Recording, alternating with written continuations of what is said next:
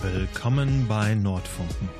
Wir haben die Wahlarena 2020 begleitet und konnten uns dort ein relativ gutes Bild der OberbürgermeisterkandidatInnen der SPD, CDU und der Grünen machen.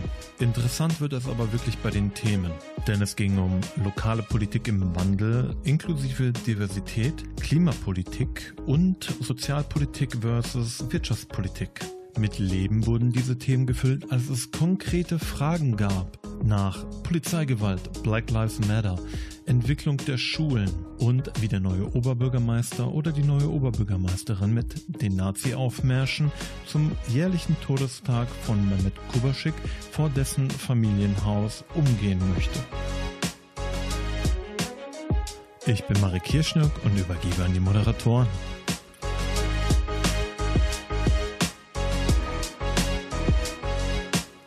Ja, alle sind so schön ruhig, so erwartungsvoll. Einen wunderschönen guten Abend hier im Dietrich-Keuning-Haus. Herzlich willkommen. Schön, dass Sie alle da sind. Schön, dass wir alle da sind unter diesen besonderen Umständen. Wenn Sie es heute verfolgt haben und wenn ihr das heute verfolgt habt, werden ja demnächst wieder strengere Auflagen aufgesetzt, was größere Veranstaltungen angeht. Deswegen wollen wir heute die Gelegenheit nutzen.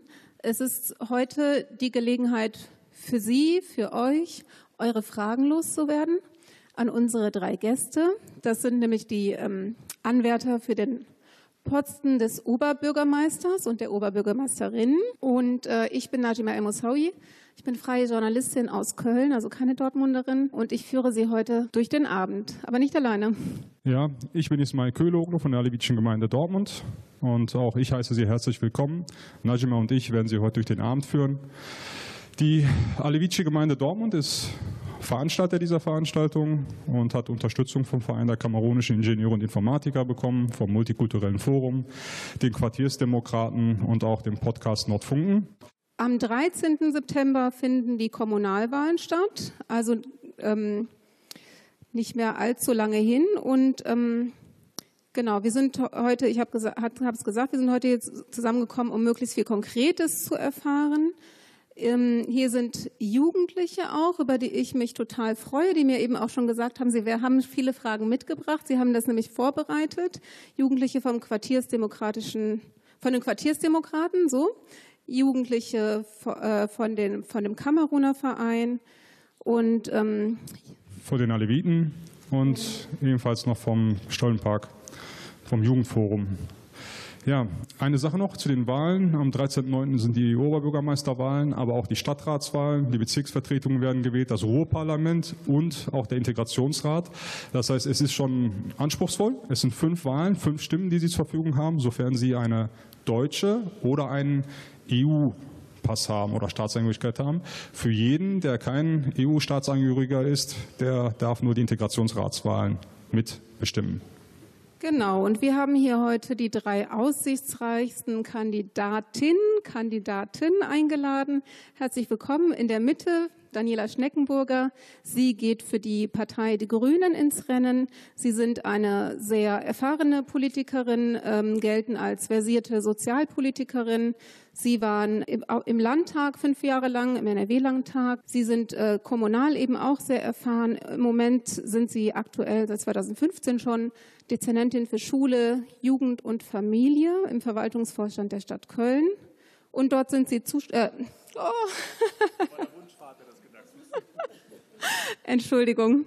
Jetzt habe ich mich hier schon direkt unbeliebt gemacht. Dortmund wollte ich sagen. Und dort sind Sie zuständig für das Schulverwaltungsamt, das Jugendamt und die rund 100 städtischen Kindertageseinrichtungen des städtischen Eigenbetriebs Fabido, die, den die Dortmunder sehr gut kennen werden. Herzlich willkommen. Schön, dass Sie da sind. Herzlichen Dank für die Einladung. Die SPD schickt einen gebürtigen Lübecker ins Rennen, Herrn Thomas Westphal. Trotz des Namens habe ich mir sagen lassen, Sie sind kein Westfale, da gibt es auch keinerlei Verbindung zu. Und ich habe mir sagen lassen, dass das inzwischen inflationär genutzt wurde, der Begriff Westphal und Westfale. Gut, ähm, Sie sind wie gesagt in Lübeck geboren, haben Volkswirtschaftslehre studiert, sind ähm, Anfang der 90er Jahre auch Bundesvorsitzender Jusos gewesen, sind aktuell Geschäftsführer der Wirtschaftsförderung und ihr Ziel sei es, aus Dortmund die Großstadt der Nachbarn zu machen, wirtschaftlich stark und menschlich nah. Sie stehen insgesamt für eine wirtschaftspolitische Ausrichtung, eine wirtschaftsnahe Ausrichtung, bei dem sie weiterhin den Motor des Strukturwandels in Unternehmensgründungen, in Bildung neuer Forschungsinstitute und Hochschulen sowie die Bindung von Gründern und Unternehmern in Dortmund sehen. 2018 wählte sie die Dortmunder SPD zu ihrem Vizevorsitzenden und nun wollen sie Oberbürgermeister werden. Herzlich willkommen. Schönen guten Abend. Und der dritte im Bunde, das ist der Kandidat für die CDU, Dr. Andreas Holstein. Sie sind promovierter Verwaltungsjurist und auch erfahrener Wahlkämpfer. Das ist hier Ihr sechster Wahlkampf. Sie sind nämlich schon sehr, sehr lange, seit 21 Jahren Bürgermeister der westfälischen Stadt Altena einem Ort, wer ihn nicht kennt, 28 äh, Kilometer von Dortmund entfernt mit 17.000 Einwohnern. Ja, und jetzt wollen Sie sozusagen den Sprung in die Großstadt machen und wollen in Dortmund Oberbürgermeister werden, einer Stadt mit einer halben Million Einwohnern. Vielleicht hat der ein oder andere 2017 Ihren Namen in der Zeitung mal gelesen oder in den Nachrichten gehört. Da wurden Sie, wurde bundesweit berichtet über ein Attentat, das auf Sie ähm, ja, verübt wurde. Da hat jemand in äh, einem Dönerimbiss Sie angegriffen. Und offensichtlich war der Hintergrund, dass dieser Mensch der Meinung war, sie hätten zu viele Geflüchtete in Altena aufgenommen. Herzlich willkommen, Herr Bürgermeister.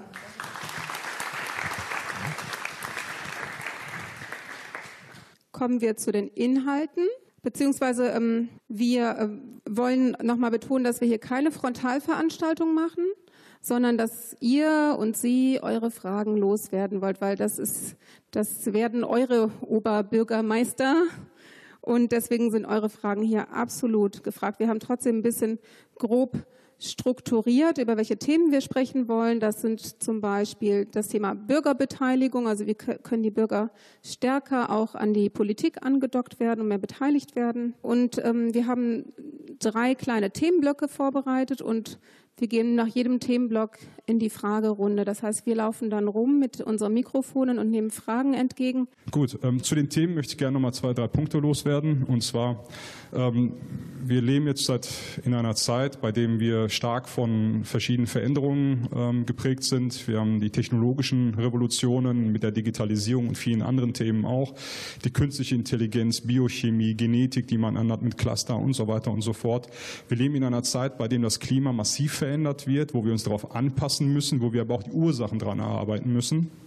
Und wir leben in einer Zeit, bei der die Zivilgesellschaft ein Interesse daran hat, nicht nur gewählt zu werden, um die Stadtgestaltung oder Politik zu machen, sondern sie wollen das auch über ihre zivilgesellschaftlichen Strukturen machen. Oftmals auch sehr spezifisch, indem sie Vereine, Organisationen gründen, die zu bestimmten Themen da sind. Und letzten Endes, wir leben auch in einer Zeit der starken Migration.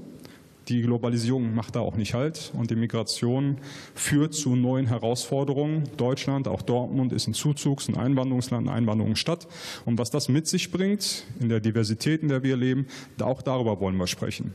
Genau, die Veranstaltung wird äh, fotografiert und auch aufgezeichnet. Und es ähm, gibt auch einen Podcast, den Nordfunken nämlich, die sind hier auch am Start und zeichnen das Ganze auf und machen daraus eine Folge, die dann eben ausgestrahlt wird. Jetzt kommen wir zu den Kandidatinnen, zu der Kandidatin und zu den beiden Kandidaten, die bisher noch relativ wenig gesagt haben. Jetzt sind Sie dran sozusagen.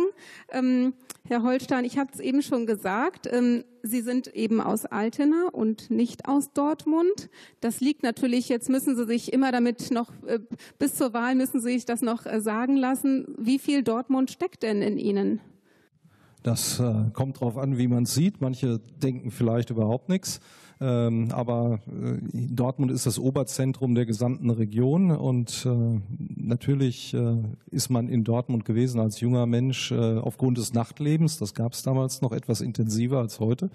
Und äh, dann natürlich äh, für Sport, für Veranstaltungen der Westfalenhalle, Konzerte und äh, natürlich auch äh, vorher schon hier in der Nordstadt, weil äh, ich sitze auch im Integrationsbeirat des Landes und wer sich mit Integration äh, beschäftigt in Nordrhein-Westfalen. Der kennt natürlich auch die Dortmunder Nordstadt mit allen Reizen und Herausforderungen, die da sind. Sie sind seit 21 Jahren in Altena Stadtoberhaupt. Das heißt, ähm, ich nehme mal an, die Menschen sind zufrieden mit Ihnen, sonst würden sie sich wählen. Ähm, können Sie denn auch Großstadt regieren? Das sind jetzt ein paar Männer und Frauen mehr, die dann hier. Also ich bin zutiefst davon überzeugt, weil ich das Spektrum eines Generalisten mitbringe. Das heißt, ich kann Kämmerei von den Themen, ich kann auch Schule und Jugend, ich kann auch äh, das Thema Ordnung und Sicherheit und könnte jetzt so weitermachen, planen und bauen. Äh, und das ist äh, natürlich von der Skala her ein Unterschied. Ich sitze auch in einem Energieversorgungsaufsichtsrat, der größer ist, weil es ein regionaler Versorger ist in Hagen. Also ich bringe einiges Know-how mit und äh, glaube, dass ich das kann. Wenn ich das nicht könnte, hätte ich diese Herausforderung nicht angenommen. Aber letztendlich müssen das die Dortmunderinnen und Dortmunder entscheiden am 13.09. oder vielleicht noch zwei Wochen später. Das heißt, wenn Sie sagen, die Herausforderung angenommen, kann ich davon ausgehen, dass die CDU auf Sie zugekommen ist, hier die CDU Dortmund? Und wenn ja, warum gab es in Dortmund niemanden, der vielleicht der CDU passender erschienen das, das weiß ich nicht. Äh, ich glaube, es gab auch Kandidaten, die das gerne hier gemacht hätten, aber äh, es ist durchaus nicht, äh, nicht unüblich. In Düsseldorf kandidiert im Moment ein, der Kölner Stadtdirektor als Oberbürgermeister. Das ist durchaus nicht, äh, nicht unüblich. Ich hätte auch äh, Landrat im Märkischen Kreis, es war presseöffentlich werden können, aber äh, das äh, sind auch 400.000 Einwohner, aber ich glaube, Dortmund ist als Stadt viel, viel reizvoller, da steckt viel Musik drin und diese Herausforderung habe ich sehr gerne angenommen und äh, ich würde mich riesig freuen, so wie viele Menschen hier Dortmunder zu werden mit meiner Frau und äh, dann auch zu beweisen, dass ich das kann, weil letztendlich ist in der Politik immer so, sind Vorschusslorbeeren, die wir bekommen für eine Wahl und dann muss der Politiker, die Politikerin zurückzahlen. Und dann sieht man, wie es ist und nach 69 Prozent beim letzten Mal in Altena, äh, CDU hatte, glaube ich, 46 oder 47 und es ist eigentlich eine sozialdemokratische Stadt, äh, war da wenig Herausforderung für die Zukunft. Das heißt, Herr Holstein, wenn Sie nicht zum Oberbürgermeister gewählt werden, werden Sie trotzdem Dortmunder? Nein, da werde ich nicht Dortmunder, weil äh, dann muss ich ja gucken am Arbeitsmarkt, was ich weiter mache, äh, in aller Ehrlichkeit. Aber genauso umgekehrt, äh, am 1.11. habe ich eine Wohnung in Dortmund, sollte ich gewählt werden. Okay, vielen Dank. Herr Westphal, ähm, Sie waren Vorsitzender Jusos. Und wie es sich für so einen Vorsitzenden der Jusos gehört, ist man erstmal natürlich links eingestellt. Aber wir sehen auch traditionell in den letzten Generationen bei der SPD, dass Vorsitzende der Jusos irgendwann sich zu Wirtschaftsliberalen entwickeln. Bei dem ich mich manchmal frage, sind sie noch Sozialdemokraten oder sind sie vielleicht doch eher Freiliberale? Ähm, Ganz wie viel, Sozialdemokrat. Ja. Wie viel basisorientierte Sozialdemokrate steckt in Ihnen? 100 Prozent. Tja, jetzt hat man sich so viel Mühe gemacht mit der Frage und dann beantwortet man das mit zwei Sätzen. Ja, aber es ist so. Ich kann da nicht viel zu sagen. Es ist so. Also ich habe gerade überlegt, als Sie das sagen, die äh, Juso-Vorsitzenden sind ganz viele als Wirtschaftsliberale geendet. Sigmar so Gabriel, ne? Gerhard, Sigmar Gabriel, Gerhard Schröder. Sigmar Gabriel war nie Juso-Bundesvorsitzender. Der war Falke, das ist was anderes. Gerhard Schröder war Juso-Bundesvorsitzender, das stimmt. Aber es gab in der Zeit seit dem Krieg 25 Bundesvorsitzende. Sie haben jetzt zwei aufgezählt. Ähm, und ich bin einer von denen, der von 93 bis 95 Bundesvorsitzender war und nicht Wirtschaftsliberaler bin, sondern Wirtschaftsexperte, würde ich mal sagen, weil ich mich mit Wirtschaft immer beschäftigt habe. Und zwar in der Tat, haben Sie recht, in jungen Jahren auch mit Marx lesend, mit den Grundlagen dessen, was politische Ökonomie eigentlich ist in dieser Gesellschaft. Und ich deswegen auch in die Wirtschaft gegangen bin. Ich habe 15 Jahre in der Industrie gearbeitet und kenne sozusagen auch Wirtschaft von innen. So deswegen bin ich aber kein liberaler Wirtschaftler, weil das würde ja bedeuten, ähm, dass ich den Markt vor den Staat stelle. Das tue ich mitnichten, ganz im Gegenteil. Ich habe auch in den sieben Jahren hier in Dortmund, glaube ich, gezeigt, dass kommunale Wirtschaftspolitik eben auch von der Kommune geleistet werden muss, investiert werden muss. Ich bin immer einer gewesen, der für eine gemischte Wirtschaft eingetreten ist. Kommunalwirtschaft, eigene Unternehmen sind wichtig und das nimmt man dann mit in die Entwicklung. Ich würde natürlich sagen, dass ich das, was ich in den jungen Jahren gedacht habe, mindestens weiterentwickelt habe, weil das kommt ja Erfahrung hinzu. Man lernt ja, dass man bestimmte Dinge vielleicht denken kann, aber nicht unbedingt sofort machen kann. Und deswegen ent entwickelt man so sein Bewusstsein dahin weiter. Aber äh, ich habe nie mein, meine Grundüberzeugung irgendwo liegen lassen. Das äh, kann ich Ihnen garantieren. Vielen Dank. Frau Schneckenburger. Die grünen Grundüberzeugungen, die grünen Themen sind autofreie Innenstädte, kostenloser ÖPNV, transparente Beteiligungsformate etc. Das, das waren einmal visionäre Themen, aber Ismail hat es am Anfang schon gesagt, wir sind jetzt in anderen Zeiten. Diese Themen sind jetzt sozusagen State of the Art. Man liest sie auch in dem Parteiprogramm der CDU Dortmund zum Beispiel, so ähnlich jedenfalls. Haben Sie denn als Kandidatin für den Oberbürgermeisterinnenposten etwas in petto, womit Sie uns jetzt überraschen könnten, wo Sie sagen, so, ich habe die und die Vision tatsächlich und das ist mal was ganz Neues? Zuerst mal finde ich das ganz gut, dass Grüne Gesellschaft verändert haben. Und äh, das gilt ja in ganz vielen Bereichen. Dahinter stecken 30 Jahre Arbeit. Also vielleicht, wenn man nochmal so zurückblendet, äh, es gab das Amt für multikulturelle Angelegenheiten Ende der 80er Jahre in Frankfurt. Ein enormer Aufschrei ja, äh, ist von Grünen verantwortet worden und das ist auf Initiative der Grünen eingeführt worden. Heute wird die Integrationsfrage völlig anders diskutiert diskutiert. Sie haben andere Themen angesprochen, Bürgerbeteiligung. Wir sind ja eine Partei der Bürgerinitiativen immer gewesen. Ne? Also von Bürgern und Bürgerinnen, die sich zusammengeschlossen haben. Daraus ist überhaupt die Partei erst entstanden. Es äh, ist ja keine äh, Gründung irgendwie am äh, grünen Tisch gewesen, sondern ein Zusammenschluss von Menschen, die gesagt haben, ich will mich hier engagieren, ich bin dafür oder ich bin dagegen, beides, gegen dieses Projekt, gegen den Ausbau der Atomenergie. Und das ist sozusagen unser Gründungsmythos. Und deswegen finde ich das ganz gar nicht schlimm, dass unsere Themen in den anderen Programmen äh, enthalten sind. Das zeigt ja, dass wir nicht so ganz falsch schlagen, würde ich mal sagen. Was ist äh, dann sozusagen neu äh, oder was ist anders? Also ich beantworte es mal auf zwei Ebenen. Ähm, das, das Neue wäre, dass das, was vor der Wahl gemeint ist in Sachen Klimaschutz, auch nach der Wahl gemacht wird. Weil da ist auch in der Vergangenheit mehr versprochen worden, als gehalten worden ist von Regierungen, auch Stadtregierungen, auch Oberbürgermeister und Oberbürgermeisterin. Das Neue für diese Stadt wäre ein politischer und kultureller Wechsel. Ähm, ich bin kein Mann, ganz erkennbar. Das wäre äh, für diese Stadt wirklich was Neues, weil es, glaube ich, seit tausend Jahren nur Männer an der Spitze der Stadt gab. Äh, neu wäre auch eine Grüne an der Spitze der Stadt. Auch das ist seit 74 Jahren nicht der Fall gewesen. Also insofern ist es ein Angebot für einen Wechsel der Bürger und Bürgerinnen mitnimmt. Aber Sie wollen ja sicher nicht auf dem Frauenticket fahren, sage ich jetzt mal als Frau. Also, dass Sie eine Frau sind, ja, das ist neu. Aber was bedeutet das jetzt für Ihre ja, für ihr politisches Handeln. Hm. Also Frauen sind ja nicht per se besser, sind auch nicht per se die besseren Menschen, aber äh, ähm, es ist ja eine, schon auch eine Gerechtigkeitsfrage. Deswegen haben die Grünen zum Beispiel auf, der, auf Quotierung gesetzt, schon seit vielen Jahren. Schon auch eine Gerechtigkeitsfrage, ob sozusagen beide Geschlechter sich auch in Führungspositionen wiederfinden, weil das ist ja immer so ein Rollenmodell auch für andere. Ne? Also wenn man sieht, da vorne steht eine Frau an der Spitze einer Stadt, dann hat man auch eher das Gefühl, ja, das ist auch was, was Frauen zugetraut wird. So, das macht per se noch keine bessere Politik oder andere Politik, ist aber ein Angebot an äh, viele Frauen, junge Mädchen zu sagen, guck mal, wenn die das geschafft hat, kann ich das auch schaffen. Und insofern ist ein Beitrag zur Gerechtigkeitsfrage.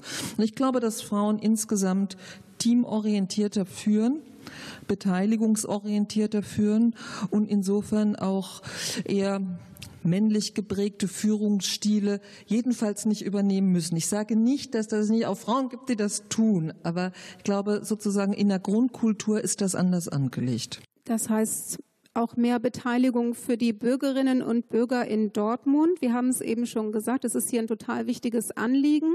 Und hier sind Menschen aus der Nordstadt, die Initiativen gegründet haben oder an Initiativen teilhaben, die in Vereinen organisiert sind, die tagtäglich sich treffen und darüber sprechen, wie ihr Viertel aussehen soll, wie sie ihr Leben gestalten wollen die nicht nur darüber sprechen, sondern auch tatsächlich äh, aktiv werden. Als Beispiel die, die, Urbanisten, die sich als Beteiligungsplattform für Stadtgestaltung sehen, die Fridays for Future, auch hier in Dortmund gegen den Klimawandel selbstverständlich, oder der Geflüchtetenhilfeverein Train of Hope. Das sind nur einige wenige Beispiele. Ich hatte eben all die Jugendlichen erwähnt, die sind auch schon am Start und wollen was ändern. Ähm, wie kann denn eine neue Form der Bürgerbeteiligung aussehen? Unter den Grünen an der Spitze in dieser Stadt? Na, ich glaube schon, dass es immer so ein Wechselspiel braucht. Und das ist sozusagen auch äh, Teil der grünen Geschichte und, wenn Sie so wollen, grünen Genetik. Äh, zwischen denjenigen, die regieren und denjenigen, die als Bürger und Bürgerinnen diese Regierenden gewählt haben und ihnen dann aber auch sagen müssen, was sie für Erwartungen haben. Und ähm, in solchen Dialogen, ähm, da entsteht, glaube ich, was ganz Wichtiges. Für die Menschen muss klar sein, egal welches Interesse Sie jetzt gerade äh, vertreten, dass Sie auf Augenhöhe sind und dass sie auch gehört werden. Das heißt noch nicht, dass sich jedes Thema, das man vorträgt, genauso eins zu eins umsetzen lässt. Aber ich glaube, davon lebt Demokratie und Gesellschaft ja auch. Und davon lebt auch die Stadtgesellschaft. Dass es uns gelingt, Menschen einzubinden, Menschen mitzunehmen, ihr Engagement abzuholen, ihre Bereitschaft, sich für diese Stadt zu organisieren und gemeinsam gute Lösungen zu finden. Hat denn, ich gebe die Frage mal an die Runde, hat denn jemand einen konkreteren Vorschlag wie die Beteiligung aussehen kann. ja, bitte, Herr Dr. Holstein. Ja, also ich kann da anknüpfen, was Frau Schneckenburger gerade gesagt hat, weil äh, das ist in der Tat äh, eine Geschichte. Und wir haben bei uns in der Stadt 2007 mit so einem Bürger Dialog äh, angefangen und Bürgerwerkstätten gemacht, rote Sofas auf die Straße gestellt, so wie das in vielen Projekten auch passiert. Und ich glaube, das ist was, was wir großflächig in allen Stadtbezirken Dortmunds brauchen. Das heißt, dass die Bürger als gestaltende Kraft sehr frühzeitig einbezogen werden und dann nachher nochmal gehört werden, wenn im Rathaus diese Pläne verfeinert und umgesetzt worden sind und auch das Recht haben zu hören, warum bestimmte Sachen vielleicht nicht umsetzbar sind. Das gehört auch zur Wahrheit dazu. Wir haben halt heute eine andere Form von Stadt. Nicht mehr der Oberbürgermeister bestimmt, nicht mehr nur der Rat bestimmt, sondern die Stadtgesellschaft bestimmt. Das finde ich eine Bereicherung für unsere Städte. Herr Westphal, was fällt Ihnen dazu ein? Ich muss ähm, an einer Stelle Herrn Holstein korrigieren, weil er das wahrscheinlich nicht weiß, aber historisch ist es natürlich nicht so, dass die Grünen das erfunden haben weil sie heute, wir haben, hatten heute Morgen schon eine gemeinsame Diskussion, das können Sie und hier nicht wissen, da hat er schon mal den Grünen irgendwie versucht zu helfen. Das klappte auch da schon nicht. Haben die weil, gar nicht weil wenn, wenn jemand aus Bewegung kommt, dann ist es die SPD, weil wir sind Ergebnis der Arbeiterbewegung und wir waren äh, mit Arbeitervereinen, mit Arbeitersportvereinen, mit der Verbindung der Arbeiterwohlfahrt, mit allen Organisationen, die bei den Menschen waren. Das war der Gründungsgedanke für die SPD. Und das jetzt hier eben mal so schlank zu übergehen, das spricht nicht für Sie. Äh, gehört einfach dazu, gehört einfach zur Wahrheit dazu. Jetzt reden wir aber über heute. Und deswegen ist mein äh, Gedanke bei Ihrer Frage, was kann man konkret machen, sind zwei Sachen. Erstens müssen Parteien in den Organisationen wieder drin sein. Das ist ganz wichtig. Das ist nicht getrennt. Hier die Parteien, da das Parlament, da die Bewegung. Sondern Sozialdemokraten in dieser Stadt sind immer auch in den Vereinen. Ähm, wir können das gleich durchgehen, wie viele hier auch sitzen. Wenn Sie es mögen, wäre auch Sozialdemokrat. Das heißt, wir arbeiten eng zusammen. Und dann ein konkreten Punkt, der mir wichtig ist. Wir stellen natürlich fest, bei den, Organ genau, da meldet sich schon einer. Bei den organisierten Veranstaltungsformen, die eine Stadt so macht, erreichen wir ein bestimmtes Publikum überhaupt nicht. Und das sind alle die unter 40 sondern wenn die Stadt zu sich äh, dazu überlegt, wir rufen sie zusammen und sagen, wir wollen die Speicherstraße umbauen, dann kommen in der Regel die Älteren. Und äh, das müssen wir ändern. Und da müssen wir Formen finden, wo wir die jungen Leute einbinden können. Und das wird wahrscheinlich stärker über soziale Medien, Beteiligungsformen machen, die da funktionieren. Wir haben als Wirtschaftsförderung zum Beispiel ein Helperton durchgeführt, wo wir ein ganzes Wochenende mit 40 Leuten gearbeitet haben. Alles jüngere Leute. Das wäre so ein Punkt, der ganz konkret ja. sein muss. Aber es gibt beispielsweise, ähm, anders gesagt, die Frage der Bürgerbeteiligung ist für mich immer noch eine sehr klassisch argumentierte oder beantwortete Frage. Beispielsweise, wir müssen ja mit den Menschen reden, wir müssen ihnen eine Plattform geben und so weiter. Aber wenn man fragt, konkret, könnten Sie sich vorstellen, einen Bürgerrat mitzuentwickeln, das eventuell über ein eigenes Haushalt verfügt oder ein Budget des Haushalts oder ein kleines Budget vom Haushalt der Stadt Dortmund ausgestattet ist, das beispielsweise Studien in Auftrag geben kann für ihre Belange vor Ort oder ihre Themen dieser Stadtgesellschaft. Oder dass man zu bestimmten Themen eine Art Bürgerrat äh, aufbaut, die nach bestimmten Kriterien ausgewählten und zufälligen Bürger, die zu diesem Thema nach bestimmter Qualifikation sagen, wir dürfen das Stadtparlament in dieser Frage auch noch mit beeinflussen oder es ist auch gebunden an unsere Entscheidung, dass am Ende etwas herausgeht. Etwas so in dieser Art. Also weniger jetzt sozusagen, ja, wir müssen mit den Menschen reden, die Menschen haben die Möglichkeit, wie erreichen wir die, sondern ganz konkret auch mal zu sagen, wenn wir ihnen Kompetenzen, wenn wir ihnen Mittel zur Verfügung stellen oder etwas anderes mal ausprobieren, dann kommen diese Menschen auch, weil die ihre Zeit, wenn es ehrenamtlich rein Beratung, rein Diskussion diskussionstechnisch geht, oftmals auch in ihren eigenen Initiativen führen und ihren eigenen Verein führen. Dann müssen Sie darüber hinaus noch zusätzlich Zeit nehmen. Bitte, ähm, Frau, äh, Frau Schneckenburger, anschließend Herr Holstein und dann Herr Westphal. Also wir machen ja grundsätzlich die Erfahrung, dass ähm, es schwerer geworden ist, Menschen über längere Zeit zu binden an Vereine, an Parteien, an Organisationen.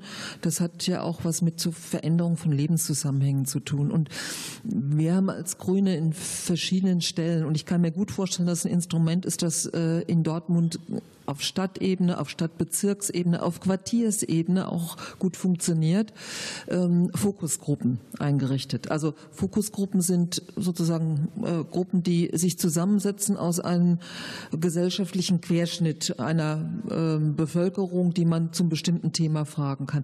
Das ermöglicht einem zu spiegeln, wie wird denn ein bestimmtes Vorhaben in einer Stadtgesellschaft gesehen. Das kann man nicht zu jeder Verwaltungsvorlage machen, aber äh, ich finde schon, dass man es zu größeren größeren Fragen machen muss. Und Beteiligungsformen gehören ähm, zum Beispiel in der Bildungspolitik ohnehin auch dazu, weil Nehmen wir mal an, man würde eine Gesamtschule gründen wollen. Ne? Dann äh, ist das äh, ein Thema, was man den Menschen auch vorlegen muss, insbesondere dann, wenn man eingreift in andere Schulformen. Also das gibt es beteiligungsbezogen, das kann man ausbauen mit Fokusgruppen und mir ist auch wichtig, dass man junge Menschen dabei mitnimmt. Wir haben die Jugendforen in den Stadtbezirken, da gibt es eine ganze Reihe an Möglichkeiten, das noch auszubauen, beispielsweise auch durch ein Jugendparlament. Ja, Jugendforen äh, müssen aufgefrischt werden in Dortmund. Das halte ich auch für wichtig. Ich wollte Ihnen aber in einem Punkt ein bisschen widersprechen. Äh, wenn wir jetzt die Menschen auslosen, die die Macht kriegen, über andere zu entscheiden, dann halte ich das für willkürlicher, als wenn die Menschen selbst Menschen entsenden dürfen. Wo ich mir das sehr gut vorstellen kann, das ist der Aspekt, den Frau Schneckenburger gerade genannt hat, nämlich äh, im Bereich der Nachbarschaften. Also kleinteilig äh, in Quartieren die Mitwirkung von Bürgern und dann nicht ausgelost, sondern wirklich zusammengesetzt aus unterschiedlichen demografischen Strukturen, sozialen Strukturen und äh, dann äh, natürlich auch mit der Möglichkeit, etwas zu entwickeln und nicht nur zu etwas Stellung zu nehmen, was vorbereitet ist. Das halte ich für wichtig, für zeitgemäß und ich glaube, das ist auch umsetzbar. Das heißt, etwas zu entwickeln heißt, entweder werden Sie mit Kompetenzen ausgestattet oder mit einem Budget, um etwas mitzugestalten? Herr Westphal? Ich ähm, bin nicht sicher, ob der Bürgerrat der, das äh, beste äh, Instrument dafür ist. Meine Wahrnehmung ist, äh, kommunale Politik und das, was wir jeden Tag machen, ist schon ganz nah in dem Gespräch mit den Menschen. Es ist vieles schon gesagt worden, Bürger in den Quartieren etc. Und wenn ich mir das so vor Augen führe, was wir in den letzten, sage ich mal, die sieben Jahre, die ich jetzt überblicken kann, in dieser Stadt an Veränderungen gemacht haben, dann war das immer im direkten Dialog mit den entsprechenden Bürgern. Das war nicht einfach nur so gemacht, wenn es dann tatsächlich so war. Wir haben, wir haben entsprechende ähm, lokale Läden in den Stadtteilen, ob das in Marten ist oder hier in Ewing um die Ecke, wo wir das tun. Wir hatten jahrelang das Nordstadtbüro hier, wo wir das alles organisiert und getan haben. Wo man drüber reden muss, ist die Budgetfrage. Ähm, und zwar geht es mir nicht darum, wer darüber entscheidet, sondern dass bei den vielen Diskussionen gute Ideen rauskommen, dann fehlte es manchmal an der Finanzierung. Und da wäre ich bei Ihnen zu sagen, da muss dann auch was passieren. Nordwärts ist dafür ein gutes Beispiel. Das hat hervorragende Projekte hervorgebracht. Jetzt fehlt es noch an finanzieller Kraft, dass wir das weiterentwickeln. Weil das war ja schon ein großes Beteiligungsprojekt. Wenn Sie so wollen, war das ein Bürgerrat, nur anders aufgesetzt. Ich finde, dass es jetzt an der Zeit ist für einen kleinen Reality-Check, wir, was wir gerade jetzt hier gehört haben, die Vorschläge der Kandidatin, der Kandidaten mal abzugleichen zu dem, was euch und Ihnen vorschwebt, wie ihr beteiligt werden wollt oder wo es laufende Projekte gibt oder Engagement, wo Sie sagen, da wollen wir eigentlich mit der Politik ein bisschen enger zusammenarbeiten. Wer möchte dazu was loswerden? Also wie wollen Sie selber beteiligt werden? Oder wollen ja. Sie überhaupt beteiligt werden? Oder wollen Sie, genau. Ich komme mal eben, jetzt habe ich das Masken, Mikro und äh, Moderationskarten. Name, eine dritte Hand wäre gut, ja. Und dann. Äh, mein Name ist Sarah, ich bin vom Jugendforum Nordstadt. Also mein Sitz ist in äh, Stollenpark, ich bin da die Jugendsprecherin. Und äh, meine Frage oder meine Bitte an Sie, vielleicht einfach mal so mit Menschen hier in der Nordstadt oder allgemein in Dortmund so umzugehen, dass man direkt auf, wie Sie auch schon gesagt haben, Herr Westphal, auf direkter Ebene mit Menschen redet. Zum Beispiel einfach mal hier in der Nordstadt kommen und so äh, halt mit Menschen redet, direkt sagt, Was äh, interessiert Sie? Was haben Sie für Vorschläge, Verbesserungsvorschläge? Was kann man besser machen? Einfach mal so auf die Menschen zugehen und mit ihnen reden. Vielleicht auch das Thema äh, Rassismus, was hier wirklich äh, wirklich äh, ein sehr wichtiger, wichtiges Thema ist, anzusprechen einfach mal. Danke. Vielen Dank. Ähm, zum, ist eher ein Statement und noch keine Frage, oder? Ähm, zum Thema Rassismus, da kommen wir noch gleich. Gibt es noch irgendeinen Wortbeitrag oder eine Frage zu der Fragestellung, ob man Beteiligung auf eine ja. oder andere Art wünscht? Ich komme. Ich bin schon da. Ja, guten Abend. Mein Name ist Lukas Haber von Vereins Kamerunische Ingenieur Informatiker und äh, ich leite die Arbeitsgruppe Flucht und Migration. Meine Frage wäre konkret. Was haben Sie, wenn Sie als OB gewählt werden, für die Jugend in Nordstadt konkret? Die Frage ist, ähm, wie wollen Sie die Jugend in der Nordstadt direkt ansprechen und in ihrer Politik beteiligen? So habe ich das verstanden. An alle die Frage? Sollen wir einfach loslegen? Herr, ich habe Herrn Westphal. Herr Westphal war angesprochen. Ja, ich äh, würde aber, ähm, gibt es dann, möchten, möchten alle drei darauf antworten? Weiß ich nicht. Wenn man sich kurz hält. Bitte, Herr Westphal. Also es gibt ein, wie ich finde, total spannendes Projekt hier, das nennt sich die Verfassungsschüler von Stuart Yilmaz. Ich weiß nicht, wer ihn kennt, ist äh, hier durchaus bekannt, glaube ich. Ne? Und die Idee von ihm ist hervorragend, nämlich zu sagen, ich setze mich mit dem Grundgesetz in die Shisha-Bar und fange an, mit Jugendlichen über Demokratie zu reden und was sie hier bewegen wollen. Man könnte die, aber auch in der Shisha-Bar über Demokratie reden, weil die Jugendlichen gerne ja da hingehen, oder? Bitte, was habe ich gesagt? Man könnte auch in der Shisha-Bar wahrscheinlich die Jugendlichen über Demokratie reden. Ach, ich Dann habe ich falsch verstanden. Ich habe verstanden, man, alles klar. Dann nehme mit dem Grundgesetz unterm Arm hat er sich in eine Shisha-Bar gesetzt und mit den äh, jungen Leuten dort angefangen zu diskutieren. Ähm, und ähm, am Ende des Projekts haben sie zusammen das Grundgesetz in der Innenstadt verteilt. Das ist eine hervorragende Idee. Und diese Idee möchte ich fortführen. Ich möchte regelmäßig solche Runden mit jungen Leuten hier in dieser Nordstadt durchführen, dass wir miteinander ins Gespräch kommen, ganz genau wie du es gesagt hast eben, dass wir über den Alltag reden, was die, was die Jugendlichen bewegt, was sie stört, was sie verändern möchten. Das müssen wir konkret miteinander besprechen, um zu, miteinander auch darüber ja, in, in, ins Lernen zu kommen, dass wir es zusammen ändern können. Das wäre etwas, was ich sofort machen möchte. Und über Bildung reden wir vielleicht nachher nochmal, das spare ich mir dann dafür noch auf. Ja, Frau Schneckenburger, Herr Holstein, etwas zu ergänzen? Also die, äh, ich glaube, dass das Nordstadtforum ein sehr gutes Forum ist für junge Menschen, ihre Interessen zu organisieren. Das ist auch was, was man stützen muss. Ehrlich gesagt, äh, ich würde ein Budget stärker an die, an das Nordstadtforum beziehungsweise an andere Jugendforen in der Stadt geben, mit dem sie auch arbeiten können.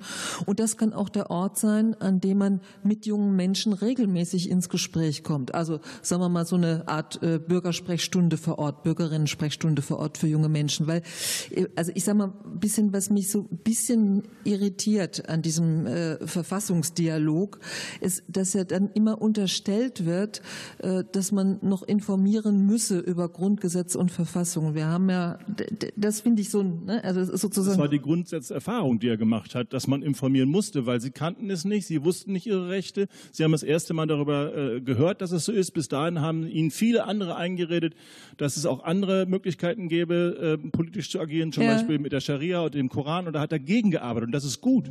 Ja, aber also ich würde einfach nicht ganz so ein falsches Bild produzieren wollen, ja, dass äh, Jugendliche per se äh, Grundgesetz nicht kennen, Verfassung nicht kennen, ihre Rechte nicht kennen. Wo das der Fall ist, muss man diesen Dialog führen. Aber äh, so zu tun, als ob das jetzt, als ob die sich sozusagen immer an anderen Werten und Normen orientierten würden, die nicht grundgesetzkonform sind, da, hätte ich jetzt so ein Störgefühl. Hat, ja? Auf, aber, hat ja aber auch jetzt keiner gemacht, Daniela. Das hast sag, du jetzt gerade ausgedacht. Nein, ist ja, ich sag's ja nur. Ähm, so, also Nordstadtforum ist ein, funktioniert hervorragend. Wir brauchen mehr davon. Und man nimmt das auch richtig ernst, wenn man dann am Ende ein Jugendparlament hat. Ja, wenn man die Chance hat auf echte Beteiligung, die zum Beispiel, genauso wie es im Landtag auch üblich ist, ähm, Eingaben an den Rat der Stadt Dortmund machen kann, die behandelt werden können. Das kann man über eine Satzung regeln. Äh, damit sind die Anliegen nicht nur thematisiert, sie sind nicht nur gehört, sondern sie werden auch zum Gegenstand offizieller Befassung. Herr Holstein? Ich glaube, wir sind nicht mehr im Zeitalter, wo äh, wir die Welt äh, mit irgendwelchen Vorstellungen beglücken, sondern die Betroffenen, diejenigen, die die Situation kennen, die gestalten ihre Umwelt. Und ich würde gerne äh, versuchen, erstmal von den Jugendforen zu hören, wie sie denn die Defizite, die noch da sind, sehen, wie man die beseitigen kann, wie man die ergänzen kann. Wir haben alle gelernt, dass in neuen Digitalformaten auch was steckt, was junge Leute viel, viel besser können als wir. Weil äh, die damit aufgewachsen sind und zu suchen, wo man da einen Weg findet, der auch mit eigenem Budget durchaus verbunden sein kann. Das heißt nicht das Geld, sondern die eigene Verantwortung. Das finde ich spannend, habe ich auch beim Jugendring schon so gesagt. Und das gilt auch für andere Gruppen in der Gesellschaft, auch die Menschen, die sich äh, für andere mit äh, Flucht- und Migrationshintergrund einsetzen. Äh, und ich finde das spannend, solche, solche Erfahrungswelten aufzunehmen, weil eine inklusive Gesellschaft geht nur, wenn eine Stadt so etwas moderiert. Und das ist Aufgabe von demjenigen oder derjenigen, die es wird. Vielen Dank. Für die, zu der inklusiven Gesellschaft kommen wir auch gleich. Najim hat noch eine Wortmeldung. Danach gehen wir dann ins nächste Thema über. Genau, ich stehe hier schon eine ganze Weile. Du hattest dich gemeldet. Du kannst, darfst gerne aufstehen und ähm, dich kurz vorstellen. Ja, danke schön. Äh, mein Name ist Charles. Äh, ich wohne hier in Dortmund. Ähm, ich habe äh, viele Fragen. Also ich habe über vier Fragen, aber ich stelle eine, das mir ein bisschen richtiger. Ähm, Corona hat uns ein bisschen geholfen. Wir haben weniger Leute dieses Jahr abgeschrieben. ja. Aber seit letztes Jahr und vorher, die schieben immer viele Leute. Und diese Leute, die wohnen hier, die sind, klar, die sind Asylbewerber, aber die, die bleiben zu Hause und die Stadt hat ihm, die haben schon ähm, diese Arbeitserlaubnis bekommen, die sind am Arbeit, die, die haben Wohnung, trotzdem, Polizei kommt zu Hause in der Nacht, wo die sind am Schlafen, die nächste Anruf ist von der Heimat. Ja, und was macht ja die Politik von sowas? Und die zweite Frage ist, ähm, Entschuldigung, bleiben wir kurz bei der, das ist schon eine riesengroße Frage.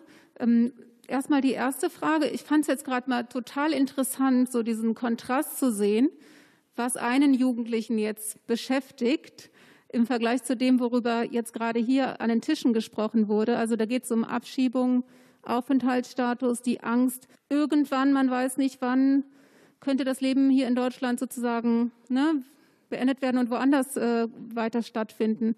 Das ist ein riesengroßes Thema. Was haben Sie da für Antworten auf diese Frage? Ja, ich würde die Frage gerne ähm, anders stellen wollen. Und zwar, hat die Kommune die Möglichkeit, solche Menschen, die in den Berufsmarkt, in den Wohnungsmarkt, in ein gewisses soziales Gefüge integriert sind, teilhaben, hat die Kommune eine Möglichkeit, diese Menschen vor der Abschiebung zu schützen? Wenn ja, wie kann man diese schützen und wie stehen Sie dazu? Und wenn nein, was können Sie als Kommune machen? Wir haben äh, das Recht, äh, nicht diese Menschen zu schützen, weil wir sind äh, ja nicht im kommunalen Raum. Das ist bedauerlich. Ich verstehe, äh, wenn ich an Ihrer Stelle stehen würde, würde ich genau dieselben Gedanken haben und äh, ich würde auch die Unsicherheit sehr spät entschieden wird und dann nicht mehr verständlich ist. Es gibt jetzt äh, seit einigen Jahren die Möglichkeit, äh, über die wir auch im Integrationsrat häufig gesprochen haben und äh, wo man das vernünftig gemacht hat. Man hat gesagt, wer eine Ausbildung macht und wer zwei Jahre dann in Deutschland ist, der wird auf Dauer bleiben können. Das ist ein Anfang und wir werden diese Diskussion in meinen Augen gesellschaftlich, auch wenn sie wehtut, auch wenn sie wieder Angst und aufbricht, wir werden diese Diskussion führen müssen. Herr Westphal und anschließend Frau Schneckenburger. Okay. Wenn möglich, bitte kurz fassen, unsere Zeit ja, läuft wir, dann. Wir, wir, geben uns Mühe, denke ich. Das war nicht persönlich, nur Nein, insgesamt gemeint. Ja. Also ähm, in der Tat äh, ist es so, dass die rechtliche Situation nicht von der Kommune beeinflusst werden kann. Ähm, aber ähm, ein Punkt ist mir wichtig, weil ich kann das ähm, sehr gut nachvollziehen, dass es eigentlich nicht verständlich ist, warum man, äh, wenn man in einer Kommune lebt und sich integriert hat, im Alltag angekommen ist, warum es dann plötzlich beendet werden muss. Und das ist auch ein Teil unseres Asylrechts und unseres Verfahrens, weil natürlich äh, denkt man dann, die Kommunen müssen doch was tun, weil da bin ich doch zu Hause. Ähm, und es zerreißt Familien, es zerreißt Alltag. Eigentlich müsste man es anders machen, nicht nur von der Asylgesetzgebung, sondern im Asylverfahren kürzer, hatte Holstein gesagt, bin ich da dich dabei. Und dann in der Kürze auch nicht unbedingt schon in der Kommune sein müssen, sondern woanders, wo man darauf wartet, dass es schneller geht, weil es sonst unmenschlich ist, dass ich angekommen bin und wieder rausgerissen werde. Das heißt, ähm, wenn jemand jetzt Asyl sucht und einen Asylantrag stellt, sollte er gar nicht die Möglichkeit haben, in einer Kommune Fuß zu fassen, sondern in irgendwelchen. Wenn das Verfahren schnell geht, ist das die bessere Lösung. Wenn jemand zwei Jahre warten muss, muss er irgendwo wohnen. Und deswegen, wenn das Verfahren schnell geht, wirklich sehr schnell geht, dann äh, habe ich die Situation nicht. Weil wenn die Abschiebung dann stattfindet und er ist in einer Situation, dann zerreißen sie immer Familien. Und das wiederum kann ja das Recht nicht aufheben. Das ist die Situation. Frau Schneckenburger? Ich sage jetzt mal, worin mein Störgefühl besteht bei so einer Regelung. Also zunächst mal ist jetzt ja alles schon gesagt worden, Bundesgesetzgebung und äh, wir haben seit Jahren eine Debatte über die Asylgesetzgebung. Mein Störgefühl besteht darin, dass solche nun ja, ich weiß gar nicht, wie man die nennen soll, also Aufnahmezentren oder gab es schon verschiedene Begriffe, die da äh, im Spiel waren. Manch einer hat schon fantasiert, dass man die auf die See verlegt, ja, also vors Mittelmeer verlegt, damit äh, die Menschen gar nicht mehr äh, manche europäischen Boden betreten. Aber das Problem besteht ja immer darin, dass dann auch Familien ankommen. Da kommen Kinder an mit einem Recht auf Bildung. Und das, also ich, das ist mir nicht vorstellbar. Und ich glaube auch, dass das mit unserem Grundgesetz nicht vereinbar ist, äh, dass man Familien, Kindern jahrelang, gegebenenfalls monatelang das Recht auf Bildung verwehrt. Weil das ist ja eine wichtige Phase im Leben. Die Eltern können das vielleicht noch aushalten, aber für Kinder geht das nicht in solchen äh, zentralen Einrichtungen zu leben, die keine äh, geregelte Form von Bildung, Integration, Freundschaft, Sport, Spiel und so weiter beinhalten. Also ähm, das, das ist so mein Problem dabei. Es sind alles ungelöste Problemlagen. Manche der Fälle, die zur Abschiebung anstehen, kommen durch Intervention von Bürgerinnen und Bürgern, ja, die sich im Bereich der Flüchtlingshilfe kümmern um die Menschen vor dem Petitionsausschuss des Landtages und finden dann doch noch eine Lösung. Aber das ist die Minderzahl. Ähm, es bleibt eine große Problematik aus meiner Sicht übrigens auch dadurch, äh, dass wir über das Dublin Abkommen äh, nochmal zusätzliche Problemlagen geschaffen haben, weil Menschen über Staaten einreisen und dann in diese Staaten zurückgeschoben werden. Ja, obwohl sie über, ich will das jetzt nicht vertiefen, ist gut, aber ähm, da stecken viele Unwuchten drin. Die Kommune kann es am Ende nicht regeln. Wir könnten nur, ich könnte nur als Oberbürgermeisterin Einfluss nehmen auf die Positionierung meiner Partei, der Bundesebene, der Landesebene oder ich könnte es versuchen, es würden alle anderen auch tun. Ich hatte für uns beide versprochen, dass wir uns kurz fassen. ja. Wir haben noch drei Wenn Männer für Frauen versprechen, dass sie sich kurz fassen, da weiß ich jetzt ja, auch nicht, ja, ja. wie das wir, ist. wenn Politiker das versprechen, wird es immer schwierig. Ähm, Kannst du dir deine eine Frage... Eine Frage, wenn möglich. Bitte. Okay.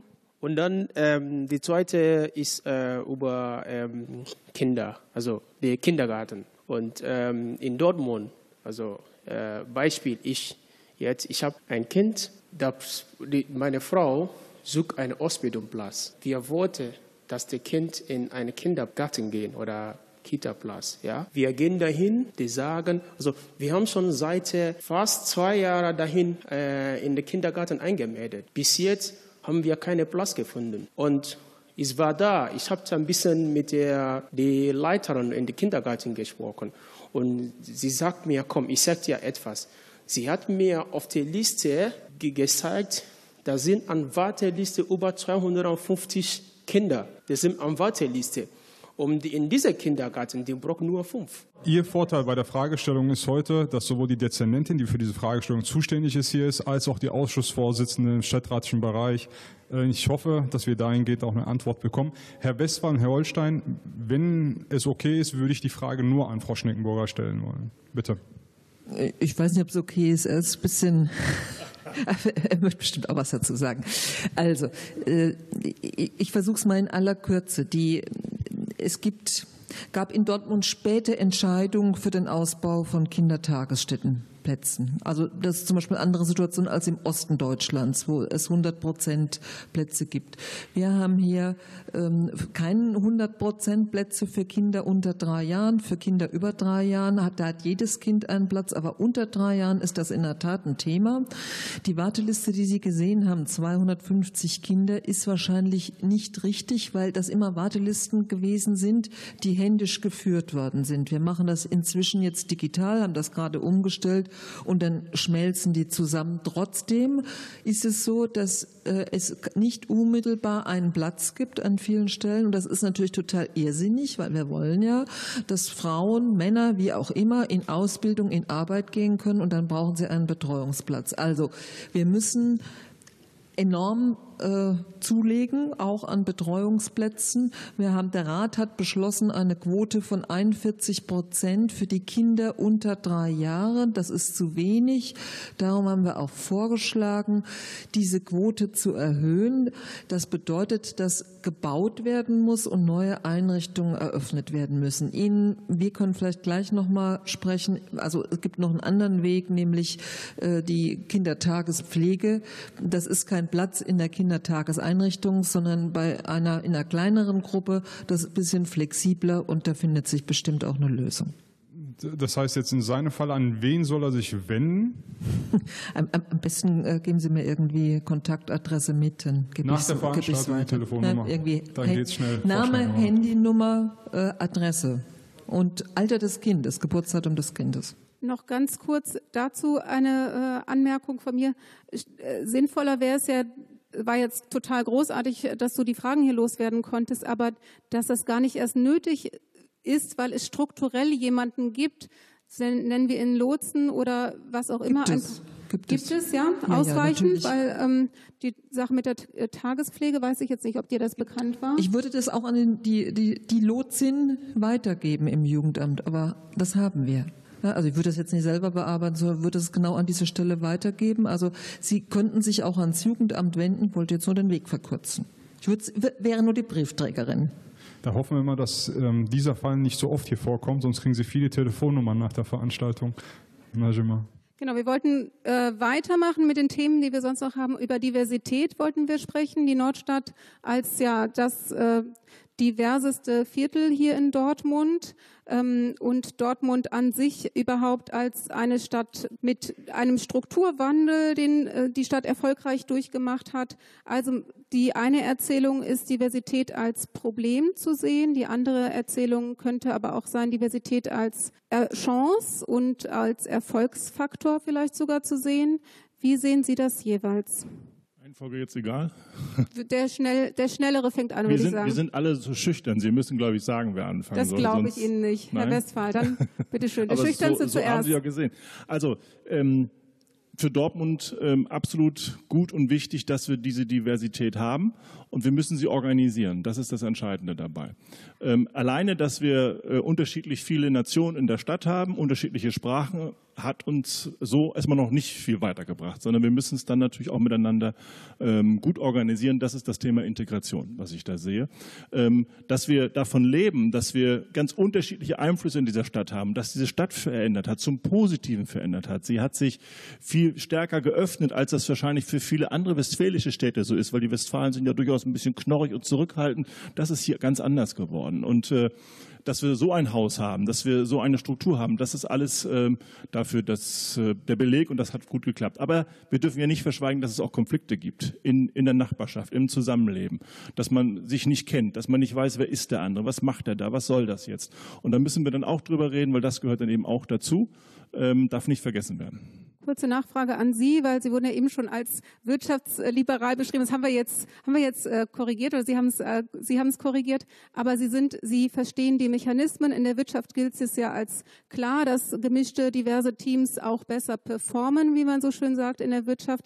Ist da noch unausgeschöpftes Potenzial? Absolut. Sind, Sehen Sie noch Talente, die schlummern, die man da einbringen könnte? Und also wenn man genau hinschaut, ist das äh, in der Wirtschaft zwar so ein, wie sagt man heute neudeutsche Buzzword. Also man muss das sagen, weil das sozusagen äh, für die Bewerbung wichtig ist, wenn man junge Talente haben will. Aber wenn man in die Unternehmen reinguckt, dann ist da nichts organisiert und nichts gemanagt. Ja? Und äh, da ist wenig an Diversität dann wirklich vorhanden, weil es passiert ja nicht von selbst. Es ist ja nicht damit getan, dass sich Menschen unterschiedlicher Nation oder unterschiedlichen Geschlechts einfach einstellen und sagen, guck mal, ich bin ganz bunt. Sondern ich muss dann ja damit arbeiten und sagen, welche Talente habe ich wo. Und da ist mein Überblick so, dass ich sage, da ist noch viel Luft nach oben. Okay, Frau ähm, Schneckenburger, Sie dürfen jetzt antworten, wenn Sie möchten. Sie können aber auch weitergeben, wie Sie wollen. Wir machen es der Reihenfolge nach. Alles gut, Dankeschön. Ähm, ich glaube, dass äh, auf die Frage hin, ob das ein Problem ist oder ob das eine Chance ist, ist ganz klar, es ist eine Herausforderung für alle Menschen. Weil man muss sich auf irgendetwas committen. Das heißt, man muss den anderen Menschen als anderen Menschen sehen, ihn akzeptieren, wie er ist, mit seinen Neigungen, mit seinen Herkünften und muss versuchen, das zusammenzuführen. Führt man das als Stadtgesellschaft zusammen, ist das ein Reichtum einer Stadt. Und das Problem, was wir in Deutschland haben, über alle Parteigrenzen hinweg, ist, dass wenn wir mal 30 Jahre zurückgucken, wir das nicht gut genug gemacht haben und in den letzten Jahren gelernt haben, dass wir da viel Gas geben müssen. Das ist eigentlich äh, so Standard äh, und äh, dass wir viel Neues gelernt haben, auch durch Flucht und Vertreibung in den 2013er Plusjahren. Und ich glaube, da steckt noch viel Arbeit drin, bis man das wirklich so lebt, dass Diversität nicht nur ein Begriff ist, sondern gelebtes Leben in einer Stadtgesellschaft und zwar ohne Rassismus, ohne großartige Vorurteile, sondern den Menschen wirklich so zu nehmen, wie er ist. Das müssen ja alle Menschen mitmachen. Das ist kein Prozess, der jetzt bei der Stadtverwaltung oder in Unternehmen aufhört, in meinen Augen. Herr Holstein, ähm, auch Herr Westbahner und Frau Schneckenburger, um die Frage etwas zu ähm, konkretisieren und zu differenzieren an Beispiele Dortmund, Dortmunds. Dortmund hat einen Bevölkerungsanteil von ca. 30 bis 35 Prozent von Menschen mit Migrationsgeschichte. Ähm, schauen wir aber auf die Verwaltung, schauen wir auf den Stadtrat, schauen wir auf die öffentlichen Betriebe, ähm, schauen wir auf die Positionen, die weiter oben stehen wo stehen wir da? Und ganz konkret gefragt, ich meine, diese Fragestellung ist nicht neu. Ähm, diese Fragestellung wird auch seit Jahren, es ist jetzt die äh, fünfte Veranstaltung der Alevitischen Gemeinde in der Diskussion mit Oberbürgermeisterkandidaten, auch jedes Mal gestellt. Jedes Mal gab es auch den Willen, das Interesse, das Verständnis dafür, dass dort was gemacht werden muss. Entweder wurde was gemacht, was nicht zielführend war, oder es wurde vielleicht zu wenig gemacht. Also jetzt mal ganz die Frage ähm, an Sie, Frau Schneckenburger. Wie kriegen wir es hin, dass die Räte, die öffentliche Verwaltung und die öffentlichen Betriebe, äh, die Betriebe in öffentlicher Hand oder Unternehmen in öffentlicher Hand, die mehr oder minder den Auftrag haben, die Gesellschaft abzubilden, so wie sie ist, dem nahe kommt? Also zunächst mal, ich schätze Vielfalt wert. Wir müssen Vielfalt wertschätzen. In Dortmund leben über 180 Nationen. Äh, alles andere wäre auch unsinnig. Ich will ein kleines Beispiel anführen, ähm, wie man Vielfalt wertschätzt. Wir haben hier in der Stollenstraße einen Kindergarten. Ähm, das ist ein bilingualer deutsch-türkischer Kindergarten. Die arbeiten nicht so, dass sie sagen, oh Kind, du kannst ja gar kein Deutsch, äh, sondern der Kindergarten arbeitet so, dass er sagt, wie wunderbar, Kind, du kannst offensichtlich schon zwei Sprachen, noch nicht perfekt, daran arbeiten wir jetzt. Und das ist eine Haltungsfrage, ob man äh, Menschen mit der Vielfalt, die sie einbringen, wertschätzt. In der Verwaltung müssen wir sie ab abbilden, die vielfältige Stadtgesellschaft, in dem äh, die unterschiedlichen Migrationshintergründe, Migrationsgeschichten sich auch bei den Beschäftigten abbilden. Ich glaube, dass eine anonymisierte Bewerbung da immer ein guter Weg sein kann, um das zu erreichen. Und schlussendlich muss es, wir sprechen, glaube ich, nochmal über das Thema Bildung, muss es natürlich auch darum gehen, im Bildungssystem Chancen zu eröffnen, damit Menschen mit Migrationsgeschichte in gute Ausbildung kommen und diesen gesellschaftlichen Aufstieg für sich vollziehen können, den ja sehr viele Menschen schon für sich vollzogen haben. Herr Holstein? Ja, ich sage Ihnen ehrlich, das ist genauso, wie Sie es beschrieben haben, nicht nur in Dortmund, sondern in ganz, ganz vielen Teilen unseres Landes. Und ich will nur ein bisschen Hoffnung machen, warum es vielleicht sich verändert. Das ist die Demografie. Wir haben weniger junge Leute und äh, das wird die Offenheit in ganz, ganz vielen Bereichen, in Unternehmen, in äh, Verwaltungen äh, mit sich bringen, auch äh, Menschen eine Chance zu geben, die andere Herkünfte haben und anders sozialisiert sind. Und ich glaube, alle Verwaltungen werden sehen, dass sie danach reicher sind, weil sie auch damit andere Lebenswelten, andere Sprachmöglichkeiten integrieren. Äh, aber äh, Sie haben vollkommen recht. Die Bestandsanalyse ist richtig. Ähm, gut, aber wo ist der Gestaltungswille? Wenn Sie sagen, die Demografie klärt das, was macht die Politik?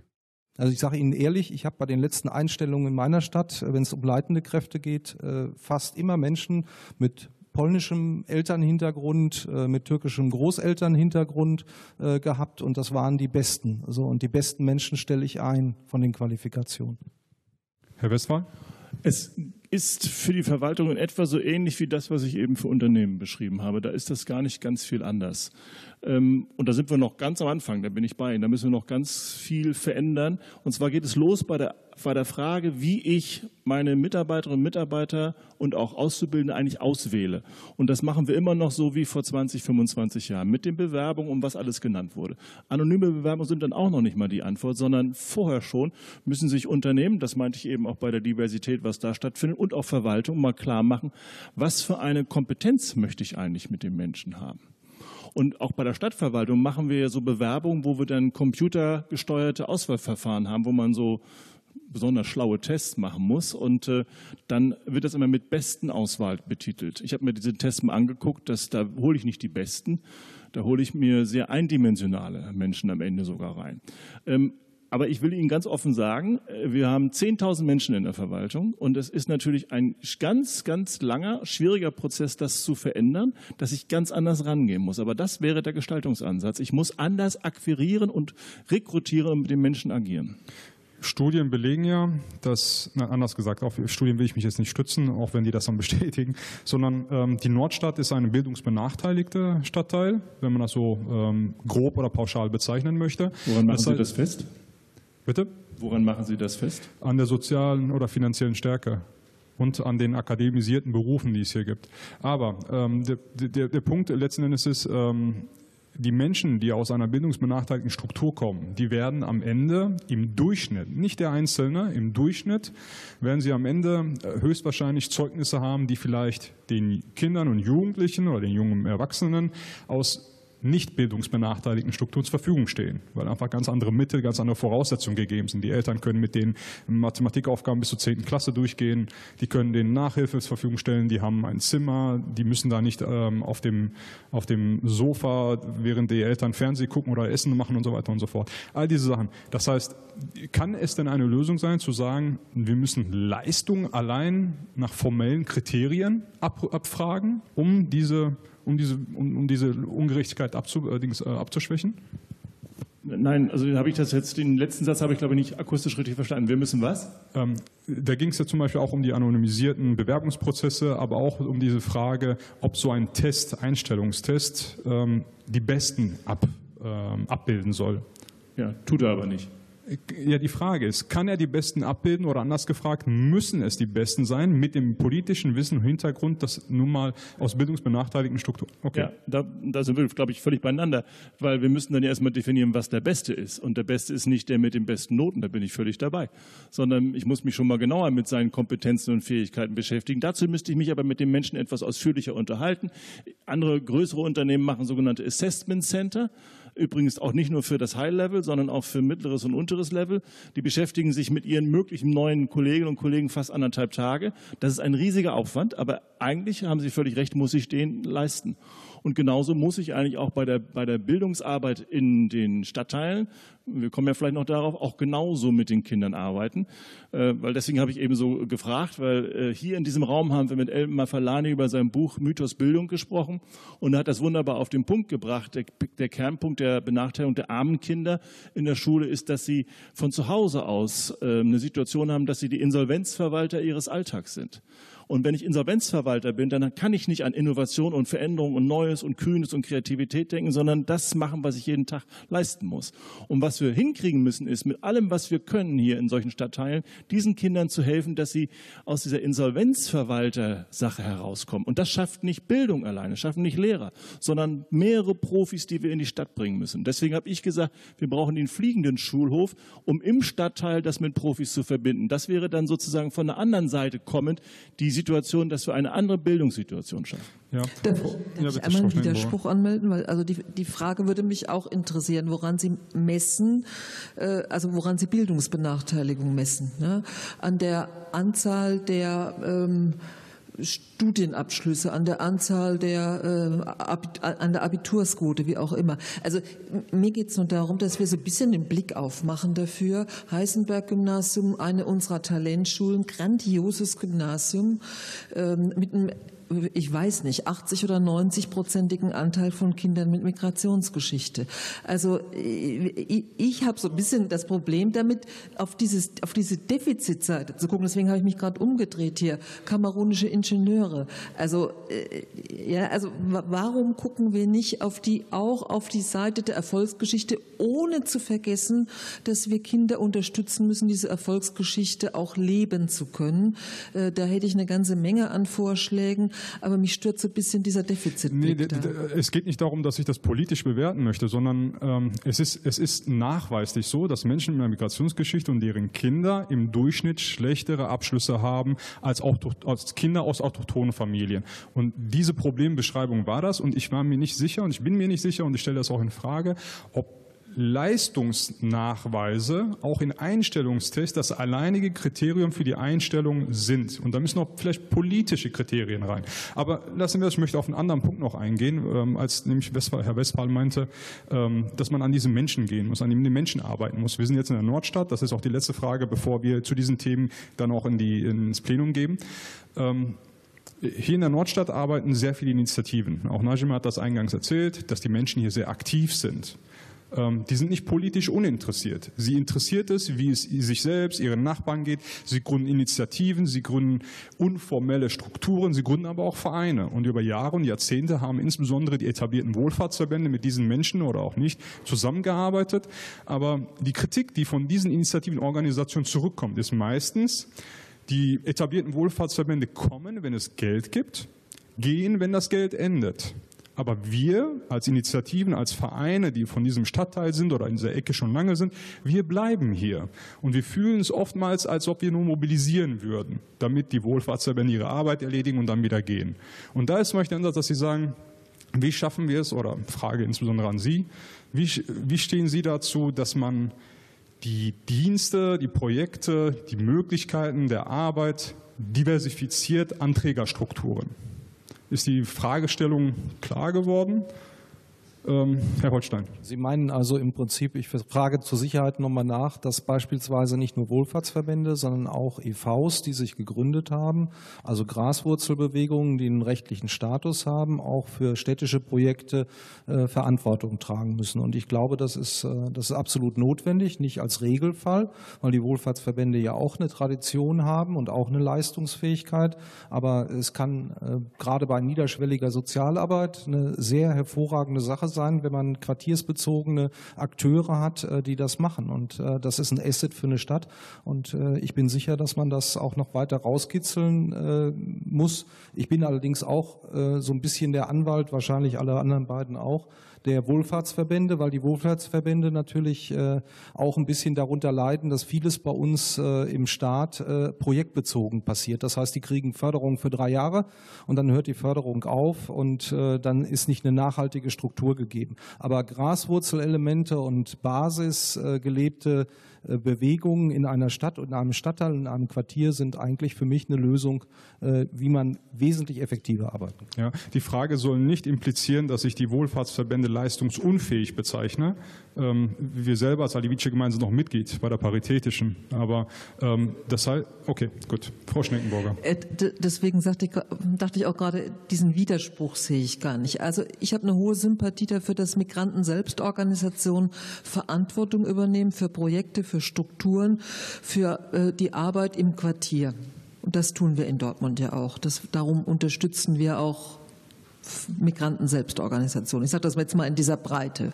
Äh, und zwar auch darin, äh, Träger sozialer Arbeit zu sein. Nur Sie, die sind ja dann auch Mitglied im DPBV. Also es geht jetzt nicht um den Wohlfahrtsverband, finde ich, sondern es geht um die Frage, wer ist Träger sozialer Arbeit in einem Quartier und findet der Träger sozialer Arbeit Anschluss an die Bedarfe, Bedürfnisse der Menschen? Ist er akzeptiert, wird er da getragen und wird die Arbeit weitergetragen? Das wäre für mich der Maßstab.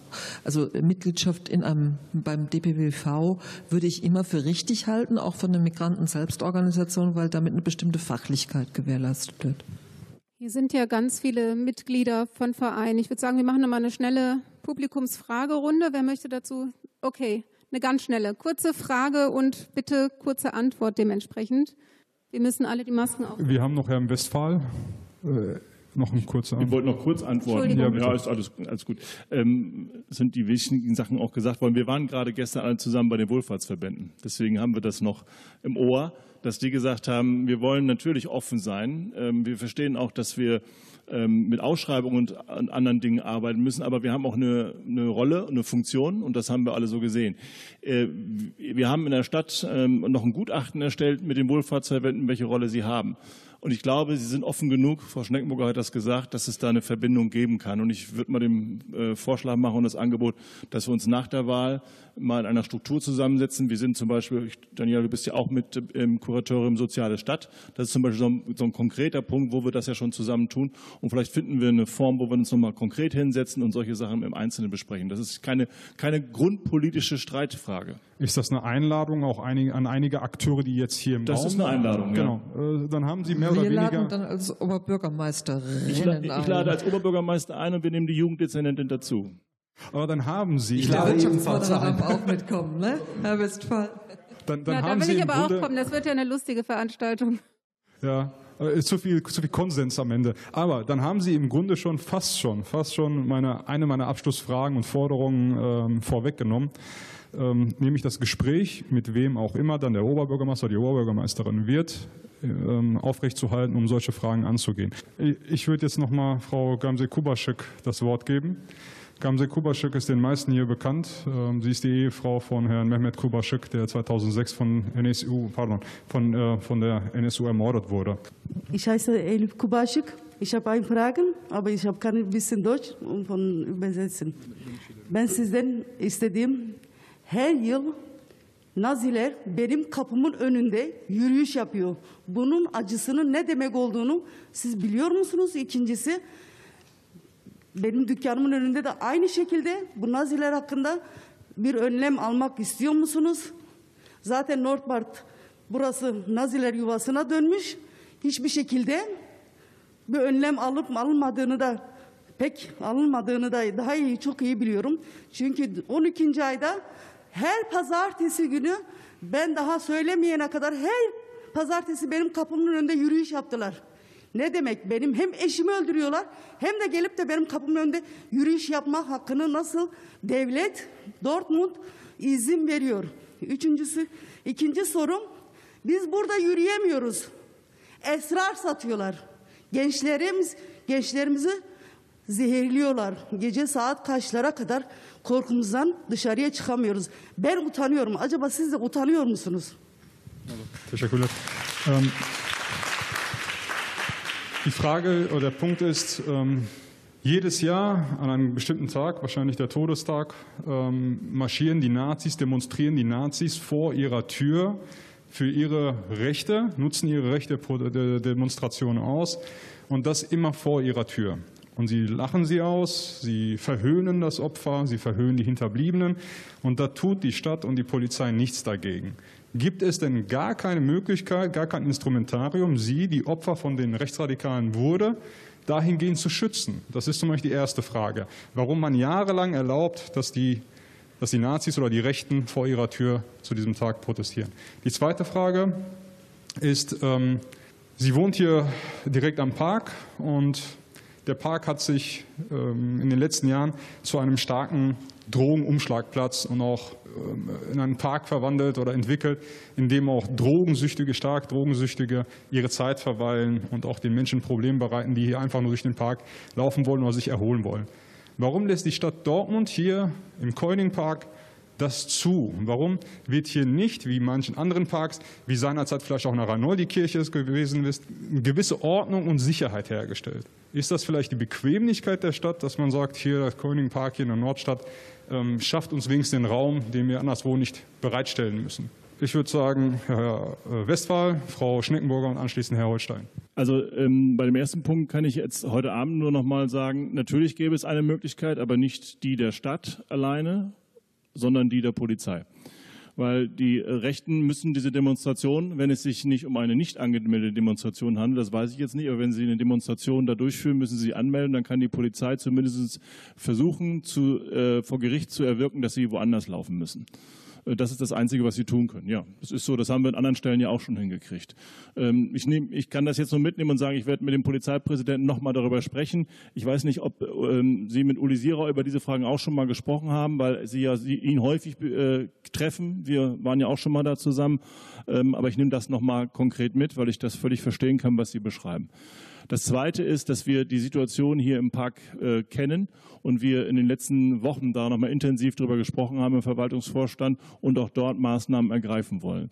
Dass wir deutlich machen wollen, dass wir den Park einsichtiger machen wollen, also dass, es, dass er heller wird, dass er überschaubarer wird, dass das Drogengeschäft nicht so einfach ist und dass wir auch mit der Polizei darüber reden, präsenter zu sein, sodass es hier nicht mehr diese Situation gibt. Weil wir haben auch erhebliche äh, ja, Beschwerdelagen, sage ich mal so, aus der Musikschule. Eltern melden ihre Kinder ab. Sie sind hier und sagen, ich kann hier nicht mehr mit meinen Kindern sein.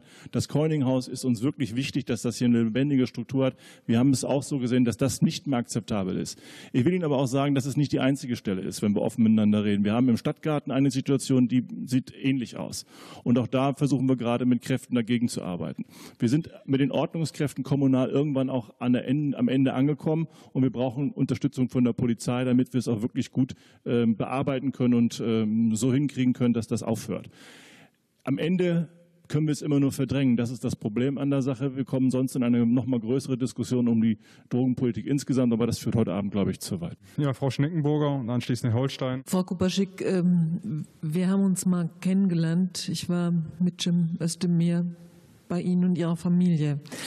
Das wollte ich nur sagen. Äh, ich weiß nicht, ob Sie sich noch erinnern. Ich kann persönlich absolut nachvollziehen, wie es Ihnen geht.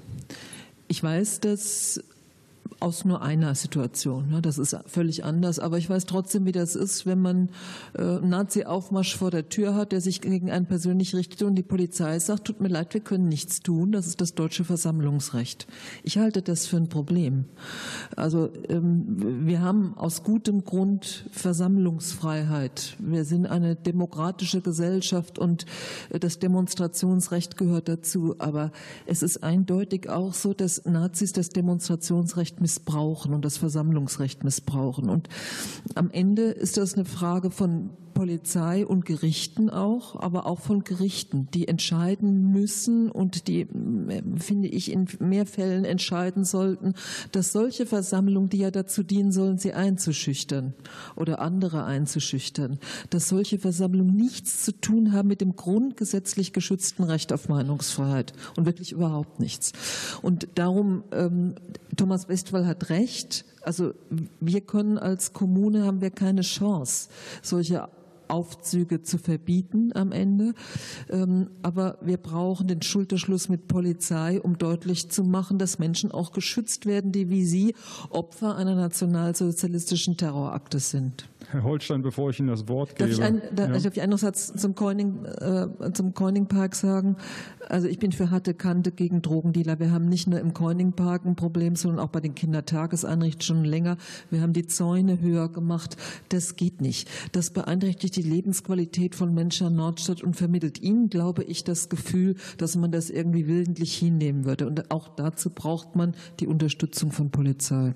Ich, ich möchte mal einen Vorschlag mal fragen, ob das überhaupt möglich ist. Gäbe es die Möglichkeit, weil öfter der Name des Polizeipräsidenten als Titel genannt wurde, dass man mal eine Sitzung macht mit ihr, dem Oberbürgermeister oder auch gerne Ihnen als Kandidaten, ich bin nicht ganz sicher, wie man das dann zusammenbasteln kann, und dem Polizeipräsidenten, eventuell auch jemand vom Gericht, dass man diese Fragestellung ähm, nicht über Dritte sächlich übertragen wird, sondern auch mal persönlich, was das einem für bedeutet. Gibt es diese Möglichkeit? Ist das üblich? Ist es unüblich? Ist es möglich?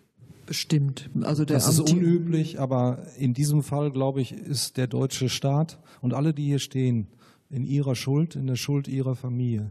Wir haben viel zu lange in Deutschland den NSU-Terror hingenommen. Und äh, deshalb, glaube ich, müssen wir alles tun, um sie zu schützen. Und wenn es gar nicht anders geht, glaube ich, ist die Stadt Dortmund auch in der Lage, ihrer Familie ein Wochenende irgendwo auszugeben. Und wenn das nicht geht, dann werde ich in dieser Stadt für sammeln, weil ich glaube, das ist wichtig, dass wir sie schützen und sie nicht den Anblick der Menschen ertragen müssen in ihrer Straße, äh, die dafür Verantwortung tragen, und zwar direkte Verantwortung, äh, was ihrem Mann passiert ist. Ich kann nur sagen, ich fühle mich sehr beschämt, das geht wahrscheinlich allen, uns allen dreien hier vorne so. Und ich kann nur sagen, äh, wir stehen da in ihrer Schuld und das muss möglich gemacht werden. Punkt. Also mit dem Polizeipräsidenten zu sprechen ist in der Tat immer möglich, ähm, werde ich auch ähm, mit organisieren. Beim Gericht sage ich hier ganz offen, schwieriger. Äh, Richter lassen sich ungern in irgendwas reinreden. Aber mit dem Polizeipräsidenten, um das unmittelbare Geschehen vor ihrer Tür abzustellen, sollten wir dringend reden. Gut. Sie stellen Sie sich kurz vor, bitte, und dann auch zu Ihrer Frage. Ja, ich bin Felicite Dudu. Ich bin nicht hier aus äh, Dortmund. Ich komme aus Aachen, wo ich für die Integrationsagentur arbeite. Aber mir interessiert auch äh, von den anderen Politikern aus anderen äh, Städten des Bundeslandes NRW zu hören. Deswegen bin ich auch gekommen. So, wir haben gesehen, dass äh, vor ein paar Wochen war diese ganze Demos über diese Black Lives Matters. Und dann zum ersten Mal sah ich, so wie Deutsche und Migranten alles zusammen unabhängig von ihrer, also von Religion, äh, Herkunft und äh, Gender. Wir haben gesehen, wie alles zusammen wirklich demonstriert haben. So, meine Frage ist, dass Sie drei, ob Sie bei den Demos hier in Dortmund waren oder äh, es Demo, ich weiß nicht, aber auf jeden Fall in Aachen. Wir hatten auch Politiker, die das äh, initiiert haben. Deswegen frage ich, ob sie da war mit ihren Mitbürgern und Mitbürgerinnen bei diesen Demos fahren. Wenn nein, war das nicht für Sie etwas? Wenn ja, was wollen Sie da bewegen, ändern? Weil das geht ja, es geht ja nicht nur nicht um Demo, Demo schreien, aber nachher, was macht man denn nach diese ganzen Demos? Was machen die Politiker? Und das möchte ich gern von Ihnen hören. So, Frau Schneckenburger würde ich sagen, Herr Westphal und Herr Holstein. Ja, ich war da und ich war übrigens erstaunt, wie viele junge Menschen unterschiedlicher Herkunft, äh, mit unterschiedlicher äh, Migrationsgeschichte auch auf dem Hansaplatz standen. African Tide hat ja die Demo organisiert hier. Ähm, und für mich war das so ein, Hinweis darauf, dass sehr viele junge Menschen das Gefühl haben, da wird auch mein Thema verhandelt. Also da geht es um Alltagsrassismus. Äh, in den USA ging es auch um Gewalt, aber hier geht es um die Erfahrung von Alltagsrassismus. Mir wäre es ein Anliegen, ein Antirassismusbüro in Dortmund zu eröffnen. Das würde ich als Oberbürgermeisterin tun weil ich glaube, also eins, zu dem die Menschen auch kommen können und sagen können, mir ist das passiert mit dieser Wohnungsgesellschaft. Ja, das ist eine Rassismuserfahrung, das ist eine Diskriminierungserfahrung. Mir ist das passiert, da und dort. Und äh, ich glaube, dass wir dann eine Chance haben, auch zu handeln gegen solche Erfahrungen des Alltagsrassismus. Wir haben ganz viele Ebenen, auf denen man was tun muss, aber da auch zu handeln konkret und sozusagen Anwalt der Menschen zu sein, darin sehe ich schon auch die Aufgabe der Stadt Dortmund. So, wir haben ganz viele Wortmeldungen, deswegen würde ich jetzt gerne so ein bisschen Zug reinbringen und äh, bitte um kurze Antworten. Ja, Zug reinbringen, gut. Also ich war auch da, habe mich ein bisschen zurückgehalten, weil ich, äh, weil es waren 5000 und mehr auf diesem Platz, das war schon imposant, aber es war mitten um Corona und da war man so ein bisschen unsicher, wie man sich bewegt. Aber ich war da und ich finde die Anliegen alle richtig. Mit African Tide werden wir noch weitere Projekte machen. Äh, Antirassismusbüro kann man machen. Wir haben aber längst eine Koordinierungsstelle für Vielfalt, Toleranz und Demokratie. Wir machen dort Bund, wir agieren zusammen und arbeiten entsprechend genau für die Ziele und dass Rassismus in dieser Stadt keinen Platz hat. Vielen Dank, Herr Holstein. Ich war ehrlich nicht da, aber genauso teile ich das, was gerade gesagt worden ist und halte es auch für wichtig, eine Stelle zu haben, die sich mit diesem Thema auseinandersetzt, weil da sind, haben wir noch viele Aufgaben zu tun. Vielen Dank. Hier ist noch eine Frage oder Anmerkung. Also mein Name ist Jamil Ali, ich bin äh, von äh, Train of Hope Dortmund und Spitzenkandidat der Liste Train of Hope bei der Integrationsratswahl. Äh, ich habe kurz, bevor ich meine Frage stelle, eine Wortmeldung an Herrn Westphal. Wäre es nicht vielleicht sinnvoller, neben, also zusätzlich zu Lichte einbringen in, der, in dem Park, Bleibperspektive und Arbeitsperspektive für die Jugendlichen zu geben, statt damit die nicht Drogen dealen müssen? Vielleicht wäre das auch sinnvoll. Also meine Frage wäre, welche Initiative, welche konkrete Initiative haben Sie äh, als zukünftige OBs, äh, als, also ein von Ihnen, äh, um äh, eine, um das Gefühl, also ich äh, stelle mir, äh, mich als syrische Dortmunder vor, das, das Gefühl haben, hat nicht jeder. Was sollen wir machen, um das Gefühl von den zweiten Heimat jugendlichen Migranten, Migranten zu geben? und um zu vermeiden, Rechte verstärken in, der, in, in Dortmund, um äh, auch, auch, äh, keine rechte Listen in der Integrationsratswahlen äh, äh, zu sehen. Ist die Frage verstanden worden, akustisch, inhaltlich? Also ich habe eine Frage ist nach der Identität, ja, wie ich das verstanden habe. Welche Initiative sollen gemacht werden, um das Gefühl von einer zweiten Heimat für neue Angekommene, neue Jugendliche, Jugendliche, die neu angekommen sind, äh, zu, zu, zu, zu geben und welche Initiative sollen gemacht werden, um diese Verstärkung von Rechtsdruck in, in der Stadt zu, machen, äh, zu, zu vermeiden? Von Rechtsdruck, jetzt habe ich es verstanden, danke. Also die erste Frage ging ja, glaube ich, direkt an mich. Ähm, also wir ähm, arbeiten schon seit mehreren Jahren genau an dieser Frage, jungen Menschen in dieser Stadt Arbeitsperspektive zu geben. Wir haben eine kommunale Arbeitsmarktstrategie, ein Service Center aufgebaut. Wir haben es geschafft, vielen jungen Leuten eine solche Perspektive zu geben. Ich weiß, auf welchen Zusammenhang Sie hinaus wollen. Und trotzdem haben wir viele Jugendliche, die in keinem System sind. Wir haben sogar zusammen darüber gesprochen, wie wir ein Projekt aufsetzen wollen, wie wir diese Jugendlichen ansprechen wollen. Sie haben mich da voll auf der Seite, wenn Sie sagen, die haben auch eine Perspektive verdient. Ich bin aber auch nicht naiv. Ich weiß auch, dass es Menschen gibt, die das ausschlagen werden und dass trotzdem weiter Drogen gedealt werden. Und das können wir nicht zulassen. Zweite Frage müssen Sie trotzdem nochmal wiederholen, oder habt ihr, ich habe Sie immer noch nicht so richtig verstanden. Was wollen Sie alle, ne? konkret tun, um den Rechtsruck in Dortmund zu verhindern? Konkrete Maßnahmen? Okay, also ich glaube, also ich sehe keinen Rechtsruck in dem Sinne, sondern ich sehe eine Situation, da haben wir an, an mehreren Stellen darüber gesprochen, dass wir eine kleine, aber sehr gewaltbereite Gruppe von Neonazis in dieser Stadt haben. Und wir haben ein breites gesellschaftliches Bündnis in dieser Stadt, um zu sagen, stopp, kein Millimeter weiter.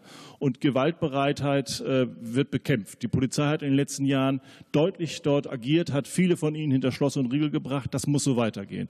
Und ansonsten appelliere ich an uns, beieinander zu bleiben und jedes Mal wieder deutlich zu machen, ihr gehört nicht in diese Stadt, weil wir euch hier nicht haben wollen, ihr Nazis. Und äh, von Rechtsruck will ich aber nicht reden, weil ich nicht glaube, dass das bedeutet, dass die hier irgendwie nur anschlussfähig und mehrheitsfähig sind. Das sind sie nämlich nicht. Sie sind ein kleiner, aber leider stark gewaltbereiter Haufen. Ich, ich würde sagen, man muss wirklich nicht versuchen, sondern wir müssen denen den Raum eng machen. Das ist auch schon ganz gut gelungen. Wir haben immer wieder diesen Nazi-Klamottenladen hier. Ich finde es gut, dass die Zivilgesellschaft dagegen aufsteht. Das würde ich auch immer unterstützen, werde ich auch immer unterstützen. Ähm, und äh, man muss dafür sorgen, dass in Dorstfeld nicht der Eindruck entsteht, da würde irgendwie eine national befreite Zone, das ist ja immer das, worüber die so spekulieren und was sie behaupten, entstehen. Also Zivilgesellschaft stark machen, junge Menschen darin unterstützen, demokratisch zu handeln, zu sein, sich abzugrenzen, sich auseinanderzusetzen, auch mit, äh, mit rechtsradikalen Tendenzen, damit man sie erkennt auf der Straße, an den Symbolen und so weiter, damit man nicht denen auf den Leim geht. Es gibt eine ganze Menge zu tun, was wir, gibt eine ganze Menge, was wir tun können. Wir müssen es aber immer als Stadt auch im Schulterschluss mit Zivilgesellschaft tun.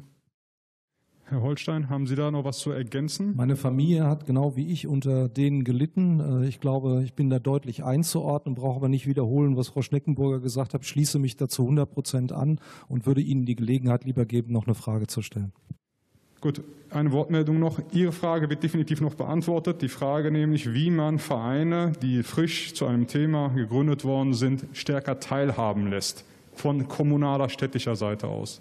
Hallo, ähm, mein Name ist Glenn Akama Eseme, bin äh, Mitglied des Vereins Kamerunischer Ingenieur und Informatiker. Wir haben gerade viel über Rassismus gesprochen und die große Demo, die in Dortmund stattgefunden hat, von Herrn Kevin Matuke, organisiert. Und ähm, meine Frage lautet jetzt konkret, welche Angebote gibt es für Opfer von rechter und rassistischer Gewalt, gerade in Dortmund, von städtischer Seite her? Und wie will die Stadt oder Sie das so ausbauen, dass die Leute davon mitbekommen, dass sie wissen, okay, wenn mir sowas widerfahren, ich habe die Möglichkeit, mich da und da zu beschweren und auch das alles sichtbar machen. Okay, ähm, ich würde sagen, wir nehmen noch zwei Wortmeldungen auf. Ich habe rechts zumindest eins Wortmeldung Jetzt gesehen. Jetzt habe ich die schwere Aufgabe. Ich mache mich wieder bei einigen unbeliebt. Bitte schön. So, hallo erstmal. Ähm, ich bin vorab, ich bin Schülerin äh, an einer Dorswetter Gesamtschule. Das heißt, ich fahre da jeden Morgen durch, ich fahre da auch jeden Abend wieder nach Hause. Ich bin auch offensichtlich erkennbar nicht deutschstämmig. Das heißt, ich erlebe da auch Alltagsrassismus und es ist auch wirklich eine No-Go-Area für einige Personen. Für Journalisten gibt es genauso viele Berichte ähm, ich weiß nicht, ob Sie den Comedian ähm, Özcan Kosa kennen. Der hat da, ja, der hat da nämlich ähm, auch versucht, ein In also Interview mit den Leuten da zu führen, hat da journalistisch super Arbeit geleistet und es war ihm halt nicht äh, gestattet von den Neonazis dort, da in Ruhe ähm, die Leute zu befragen. Das heißt, er wurde da wirklich radikal bedroht. Das ist wirklich für einige Leute eine No-Go-Area. Ich weiß auch, ähm, dass meine Eltern mit Bedenken mich da in die Schule geschickt haben. Die haben immer noch teilweise Angst. Vor allem, ich bin auch bei der TARA, Teens Against Racism and Antisemitism, aktiv. Wir sind da also wirklich, also ich finde, ich fühle mich da nicht sicher. Und Sie haben gerade genannt, Sie äh, sagen mit der Zivilgesellschaft, man muss da zusammenarbeiten, man muss es klein, klein halten, diese Organisation, also diese Gruppierung. Aber ich finde, da müssen konkrete Sachen kommen, weil also ich fühle mich jetzt nicht sicherer dadurch. Und was ich auch noch fragen wollte, jetzt wegen der äh, Digitalisierung an den Schulen, das ist jetzt was komplett anderes, aber ich muss mich kurz fassen. Ähm, an unserer Schule ist das so, dass wir jetzt Tablets haben. Das heißt, wir können mit den Tablets arbeiten. Aber WLAN-Zugang haben wir nicht, also zumindest keinen guten. Das ist auch so eine Frage. Das ist nicht nur an unserer Schule so, sondern da können Sie hunderte Schulen fragen, die haben genauso gleiche Probleme. Was haben Sie jetzt da so konkret äh, für Vorstellungen? Ich würde jetzt noch, danke dir, vielen Dank. Ich würde die andere Frage noch äh, entgegennehmen. Ich würde sagen, ähm, lass uns jetzt diese Themen zusammenfassen und dann auf die Antworten gehen. Wir haben noch zwei Go-Oberthemen, die werden wir nicht bearbeiten können, aber anschließend dann noch mal ein, zwei Fragen stellen, in der Möglichkeit vielleicht zwei oder drei Wortmeldungen noch zu den anderen Themen. Was wir merken ist, dass es ein sehr, sehr starke, ähm, die Menschen sehr stark, die hier sind, die vordergründig nicht von hier stammen zu scheinen, zumindest wenn man aus einer autochthonen deutschen Gesellschaft kommt und drauf schaut, dass sie, dass sie die Fragestellung des Antirassismus, der Teilhabe, ähm, des, des, des auf Augenhöhe Begegnens ähm, problematisieren, beziehungsweise auch mit diesen Fragen konfrontiert sind und das andauernd auch zur Sprache bringen und dort auch gerne einen, einen Oberbürgermeister finden oder sehen wollen, der sich dieser Frage vielleicht noch intensiver mit ihnen zusammen beschäftigt. Wir haben die Frage einmal, wie man diese Vereine unterstützen kann, die in diesen, die in diesen Themengebieten arbeiten, die noch relativ neu sind, frisch sind. Die sind ja nicht gegründet, weil diese Themengebiete im ausreichenden Maße bearbeitet werden oder die haben sich nicht entwickelt, weil da einfach ausreichend gearbeitet wird, sondern weil eben da etwas an eine Lücke war, ein, ein, ein Punkt, wo die sozialen ähm, Strukturen nicht hinkamen. Das heißt, da war ein Bedarf da und dann haben sie sich entwickelt. Und da ist die Frage, wie man stärker mit denen zusammenarbeiten kann und auch die Frage, wie man als Mensch, der eine andere Hautfarbe hat, POC ist ähm, oder einen anderen Namen trägt, vor Diskriminierung stärker geschützt werden kann in seiner eigenen Stadt. Das sind so die zwei Fragen, glaube ich, die ich so mitgenommen habe. Und wenn das für dich auch okay ist, Najima, dann würde ich sagen, wir müssen diesen Thema kurz schließen und danach gehen wir auf ein anderes Thema noch ein. Für mich Bitte. ist das total okay, ja. Okay. Ähm, Frau Schneckenburger, Herr Holstein und dann Herr Westphal. Gut, dann mache ich es jetzt auch wirklich staccato. Die Freiwilligenagentur ähm, vermittelt ja Freiwillige, Ehrenamtliche. Ich glaube, man kann sie stärker auch noch ausbauen als Beratungsagentur für Vereine in Gründung, um ge genau dieses, diese Lücke zu füllen, die Sie eben beschrieben haben. Wie kommt man da eigentlich rein? Äh, ich habe es gesagt, Antirassismusbüro, eine ganz konzentrierte und klare antirassistische Arbeit auch an Schulen in der Bildungsarbeit das sind, glaube ich, wesentliche Elemente. Mehr sage ich jetzt mal nicht. Zum Thema Digitalisierung würde ich gleich noch was sagen, wenn ich darf. Herr Holstein? Ja, also ich glaube, Freiwilligenagentur ist ein Weg, VRS ist der andere Weg und äh, ich glaube, jeder, der hier steht, ich glaube, für uns alle drei zu sprechen, weil wir da, glaube ich, alle drei genau dieselbe Ausrichtung haben, wenn wir mit dem Schnipp Rassismus, Diversität herstellen könnten, Rassismus beseitigen könnten, Neonazis aus unserer Stadt verbannen könnten, dann würden wir das tun. So einfach ist es nicht. Aber das muss Chefin oder Chefsache sein und äh, ich verspreche Ihnen, das zu intensivieren, weil das ist Teil meines äh, Lebens geworden und äh, ich glaube, wir haben die Pflicht, das zusammen zu lösen, dieses Problem. Darauf ist aber jeder angewiesen auf ihre Erfahrungswelten. Das heißt, es hat Austausch vorher als Erfordernis, weil es ist nicht mit einer Stelle gemacht, sondern man muss ganz genau wissen, wie man die Instrumente, die eine Stadt hat, auch effektiv so einsetzt, dass die Menschen, die davon betroffen sind, an der Basis das auch als Erleichterung erfinden. Ähm, Sie hatten aber bei einer anderen Frage, die wir hatten, äh, darauf hingewiesen, dass Sie Vereine oder Strukturen, die in einem bestimmten Themengebiet arbeiten, auch vorstellen könnten, mit einem Budget ähm, partizipieren zu lassen, um ihre Arbeit wirkungsvoller zu machen. Aber das, das, setzt ja voraus, dass man erst miteinander spricht, Zielvereinbarungen ja. schafft und äh, keiner kann sagen, du kriegst 25.000 Euro für irgendetwas, was nicht vorher ausgehandelt ist. Ja. Okay, Herr Westphal? Also ich ist an, ja. Ich biete nochmal an, wie vorhin schon, dass wir nach der Wahl in ein unmittelbares Gespräch reinkommen, wie wir diese Strukturen weiter verbessern können. Wir haben das in der Vergangenheit ja schon ganz gut hingekriegt mit, mit der Gründung zum Beispiel von VDMO, wo wir dann ja auch eine Verbandsstruktur geschaffen haben, wo wir gesagt haben, wir machen ein Dach für die Vereine.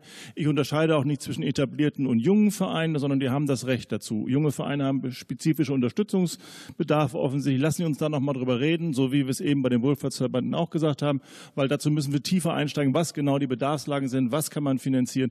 Der, der Wille, das zu tun, ist absolut da und ich werde auch sofort mit Ihnen dann Kontakt aufnehmen, wie wir das organisieren.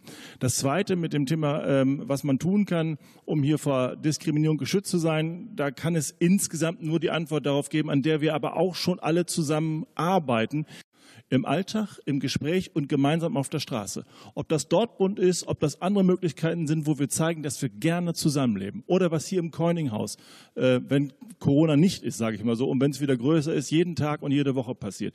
Das ist auch eine Antwort darauf, denjenigen zu zeigen, dass wir hier anders funktionieren. Das müssen wir immer wieder tun und das darf nicht das einzelne Schicksal sein.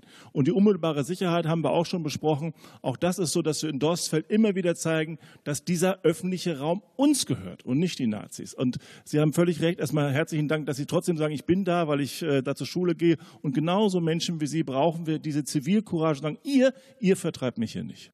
Okay.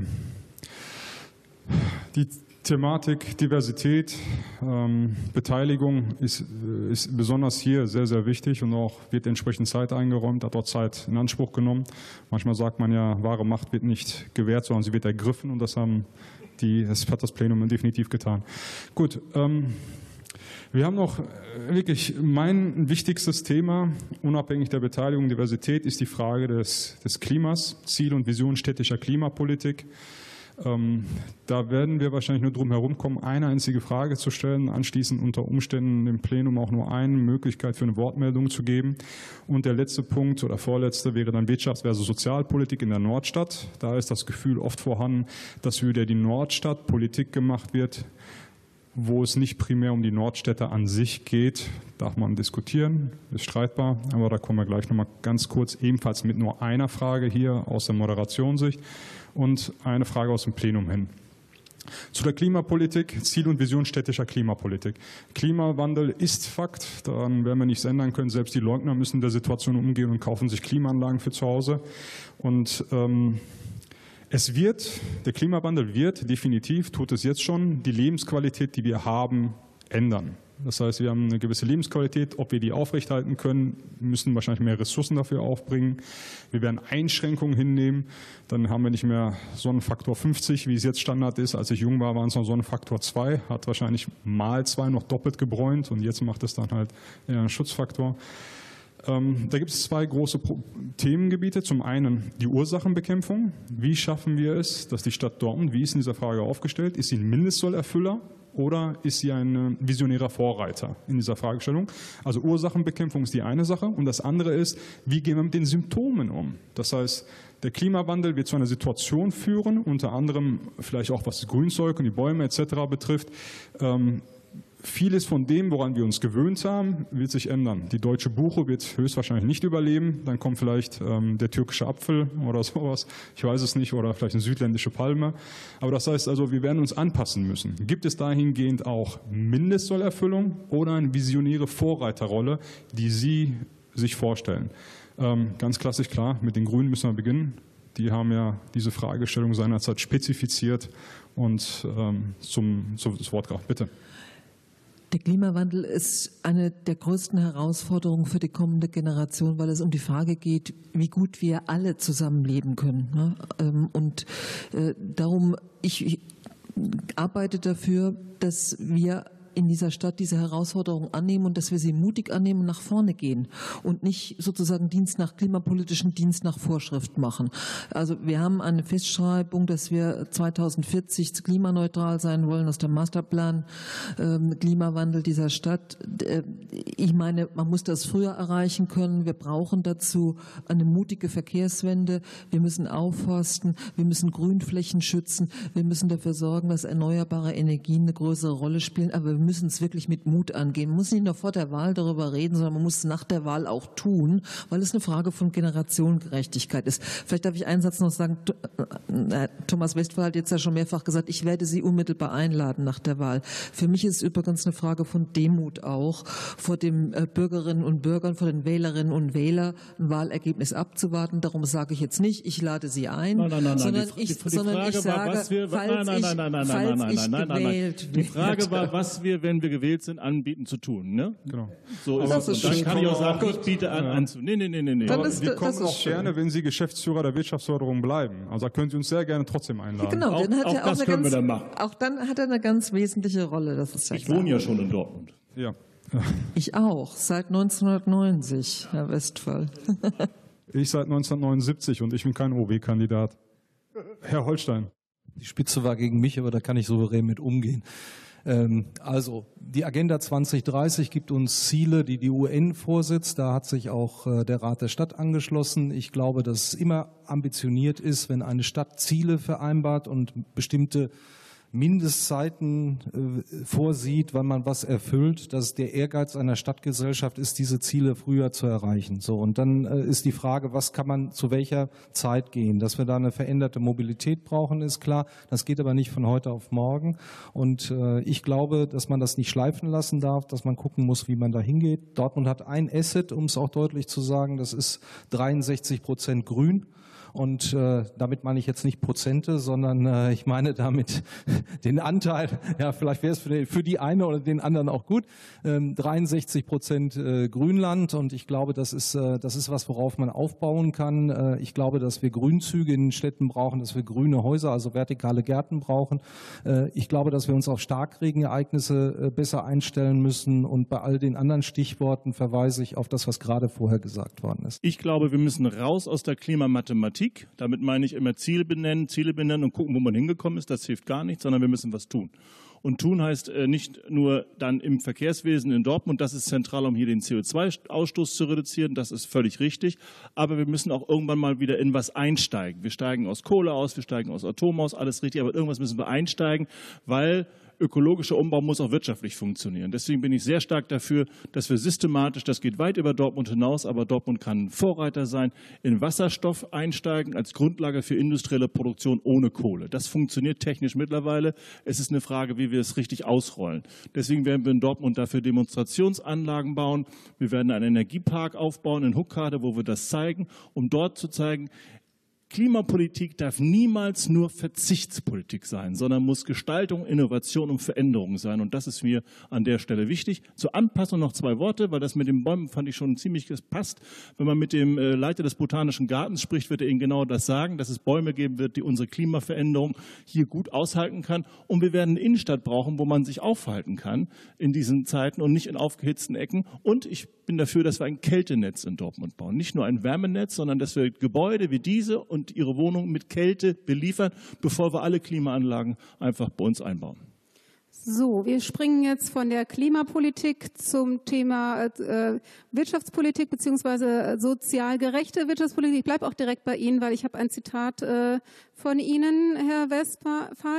Ähm, Sie wollen gerne Wo Wohnungspolitik zur Chefsache machen, habe ich gelesen, und Sie wollen, Zitat, Bodenpolitik betreiben und diese so sichern, dass preiswertes Bauen möglich ist. Wie wollen Sie das machen? Und speziell jetzt auch in der Nordstadt, wo ja hier viele herkommen, die hier heute sitzen. Und ähm, genau, wie wollen Sie das eingehen, angehen? geht um zwei Bereiche dabei. Einmal der Neubau. Also das meint das mit 20.000 neuen Wohnungen in den nächsten zehn Jahren, weil wir schlicht und ergreifend mehr Wohnungen bauen müssen und brauchen, weil sonst der Wohnungsmarkt gar nicht mehr funktioniert, weil ich einfach keine Wohnung mehr finde und sie muss bezahlbar sein. Das wird dann funktionieren, wenn die Stadt selber mehr baut. Grundstücke, die der Stadt gehören, nicht weiterverkauft, sondern selbstständig für Bauleistungen nutzt. Wir haben eine Stadtentwicklungsgesellschaft, die das eigentlich schon tun sollte. Sie tut es noch nicht im ausreichenden Maße. Deswegen habe ich gesagt, das ist das Erste, was ich machen möchte, dass die Stadt selber auf den Grundstücken baut. Dann kann sie so bauen, dass man dort auch die Mieten sich leisten kann. Im Bestand ist es ganz wichtig, dass wir darauf achten, gemeinsam, dass die Mieten ebenfalls nicht in die Höhe gehen. Und deswegen kann man auch da muss man darüber reden, wie wir die Bestände so entwickeln, dass wir die Mieten dort halten können. Das geht mit den Genossenschaften in dieser Stadt. Das geht auch mit vielen privaten Eigentümern, die das tun müssen und wollen. Und dass wir die Bindung dort neu festlegen, dass nicht Mieten erhöht werden, sobald einer auszieht. Das ist das, was wir in den Beständen tun können. Und das muss die Politik sein. Chefsache nur deshalb nicht, weil ich das toll finde, dass man das als Chef macht, sondern man braucht eine zentrale Koordination. Und das muss der Oberbürgermeister selber machen, damit sozusagen die Fäden beieinander bleiben. Bitte schön, Sie schütteln den Kopf. Was denken Sie dabei? Äh, also ich denke erstens, dass es notwendig ist, den geförderten Wohnungsbau in Dortmund zu stärken und auszubauen. Das tut man zum Beispiel, indem man in den Bebauungsplänen auch eine bestimmte Quote von geförderten Wohnungsbau verankert, damit die soziale Mischung in den Quartieren noch stimmt und Menschen in der Lage sind, mit ihrem Wohnberechtigungsschein auch eine Wohnung zu finden hinterher. Da ist nämlich eine, eine absolute Lücke dazwischen. Insofern bin ich äh, an der Stelle bei Herrn Westphal. Ich habe den Kopf deswegen geschüttelt, weil ich jetzt schon mehrfach gehört habe, dass der Oberbürgermeister Bürgermeister, also wenn das denn wäre, äh, dieses und jenes zur Chefsache macht und das selbst macht. Das ist, glaube ich, auch ein Stück Überforderung eines Oberbürgermeisters. Ich wäre dafür, das Wohnungsamt zu stärken. Wir brauchen eine gute Wohnungsmarktbeobachtung, damit für uns klar ist, wo Wohnungen fehlen, wo wir handeln müssen und wo wir zum Beispiel Belegungsrechte zurückkaufen müssen von Wohnungsgesellschaften.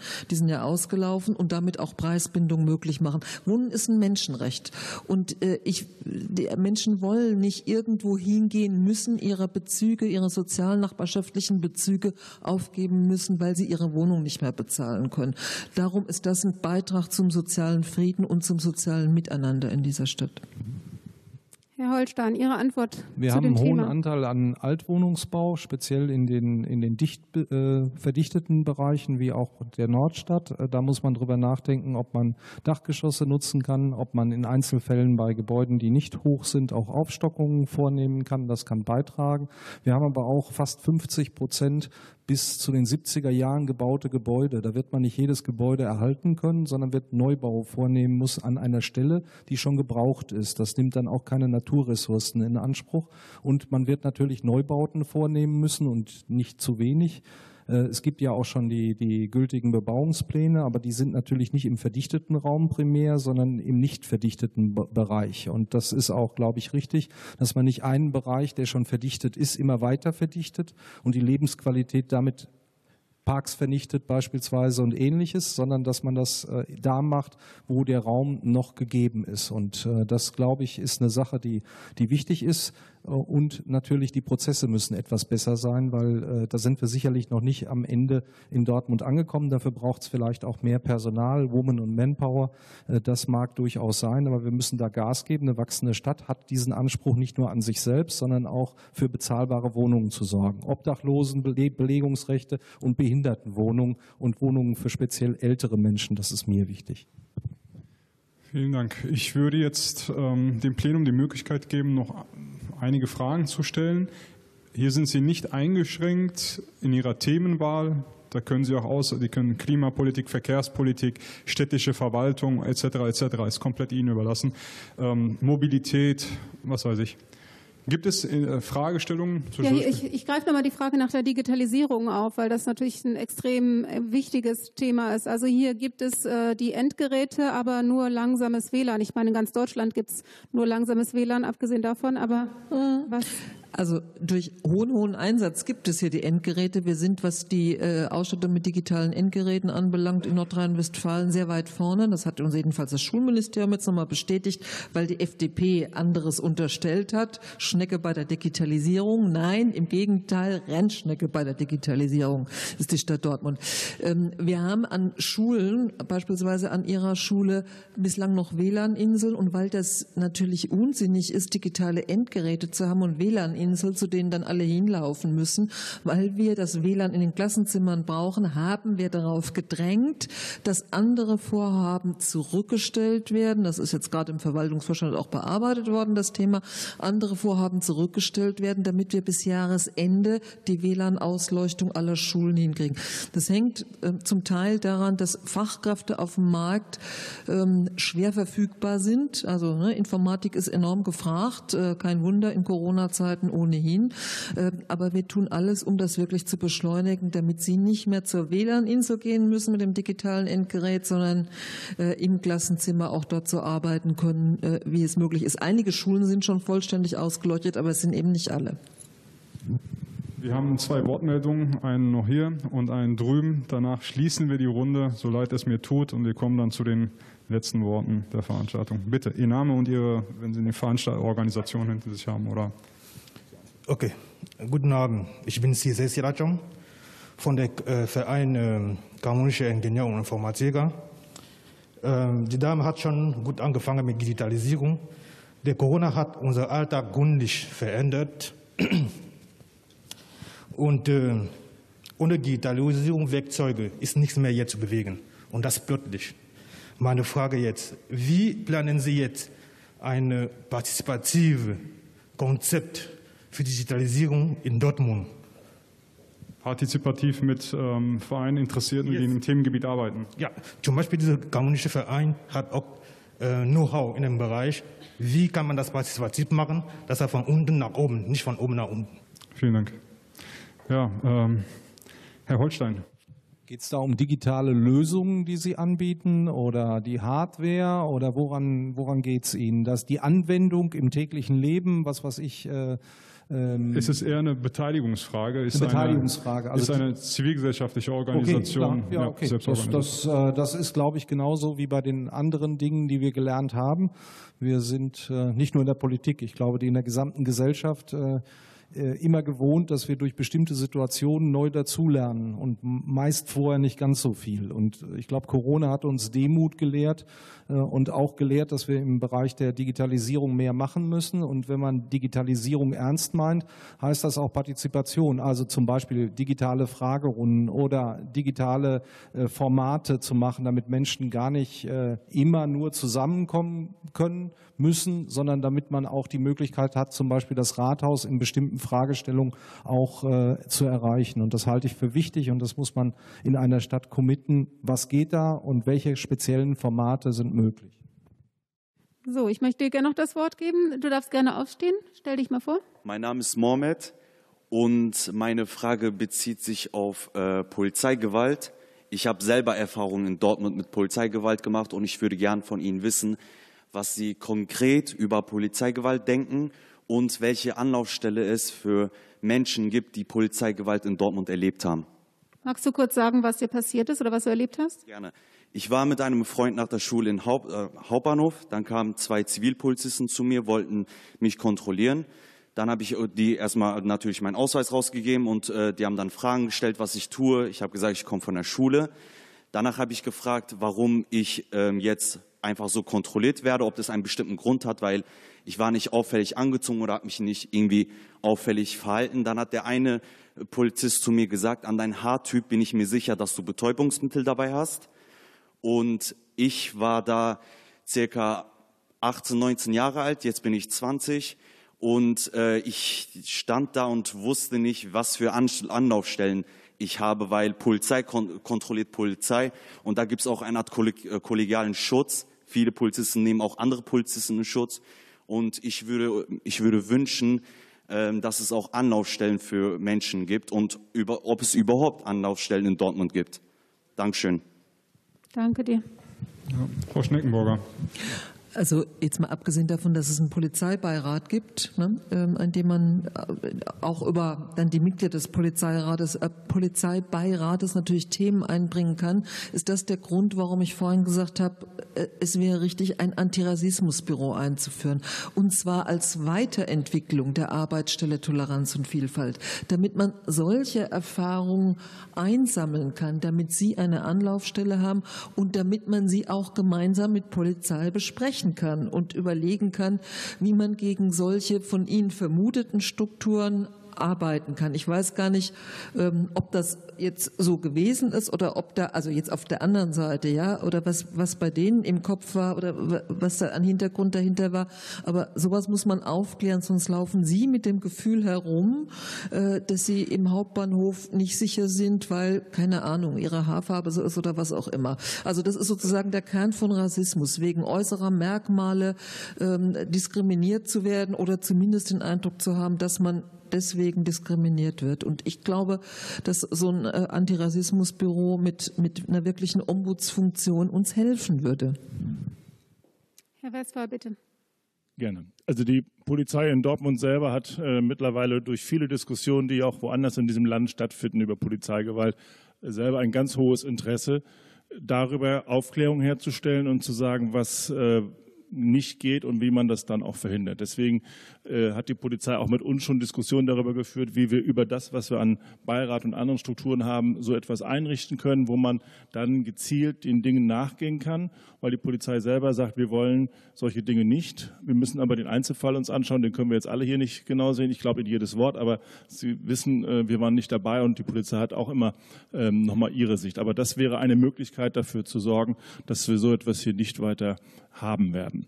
Ich würde gerne noch zu dieser Digitalisierungsfrage vorhin was sagen, weil ähm, wenn ich ganz kurz, ja, wenn Sie es ganz kurz machen, ja, ja gerne. Ich, es geht es geht um zwei Bereiche. Das eine ist tatsächlich äh, unternehmerische Netzwerke. Wir haben ein Smart City Allianz in Dortmund mit 140 Institutionen und Unternehmen. Da könnten Sie zum Beispiel direkt mitmachen, weil wir da Lösungen entwickeln für digitale Anwendungen in der Stadt, vom Mülleimer leeren, Messen bis äh, Parkplatzsteuerung. Und das Zweite ist, ich möchte in dieser Stadt die Stadtteilbibliotheken entwickeln zur digitalen Volkshochschule. Technische Bürgerschule habe ich das genannt, um dort auch nicht nur mit Unternehmen, sondern Menschen jeder Herkunft, jeder Generation miteinander eine Anlaufstelle zu bringen, wo wir uns gegenseitig digitale Technologien und was dahinter steckt, was noch viel wichtiger ist, Aufklärungsarbeit zu leisten. Da würde ich Sie auch gerne einladen, dann an so etwas später mitzumachen, nach der Wahl. Das ist jetzt äh, die, die, gefühlt die zehnte Einladung von Ihnen, Herr Westphal. Neun davon galten mir. Haben Sie mitgezählt? Grob überschlagen. Aber ist das schön. Sehen, sehen, Sie sich alle wieder. Wir leben Gott sei Dank in einem Rechtsstaat, wo sowas überprüft wird, wenn beispielsweise bei der Polizei es zu Gewalt kommt dann wird nicht vom selben Dezernat aus ermittelt, sondern meist von Nachbardezernaten. Das hat auch seinen guten Grund, äh, weil es, es muss ausgeschlossen werden oder weitgehend ausgeschlossen werden, dass da Vetternwirtschaft ist und dass da geschützt wird, wie es in Stadtverwaltungen oder auch bei anderen Dingen ist. Mich würde halt nur interessieren, haben Sie Ihren Fall denn damals mal an die Rassismusstelle beim Kollegen Sirau gebracht äh, oder haben Sie das einfach nur nicht gesehen? Weil das gab's, das gibt's ja schon. Hm? So, ähm, damals habe ich mich mit meinen Eltern zusammengesetzt und wir haben äh, auch, also ich habe eine Anzeige erstattet und das war mein überhaupt mein Problem, warum ich die Frage gestellt habe. Danach ist nichts passiert. Also der, ich bin, also ich wurde Gericht eingeladen und dann hat der Zivilpolizist, da hat er auch eine Partner dabei und der hat sich, also der Partner hat ihn gedeckt und dann hat er die Situation komplett falsch erzählt. Ich hatte einen Freund dabei, die Situation ist so passiert, wie ich das auch zur Anzeige gebracht habe, aber nichts ist passiert.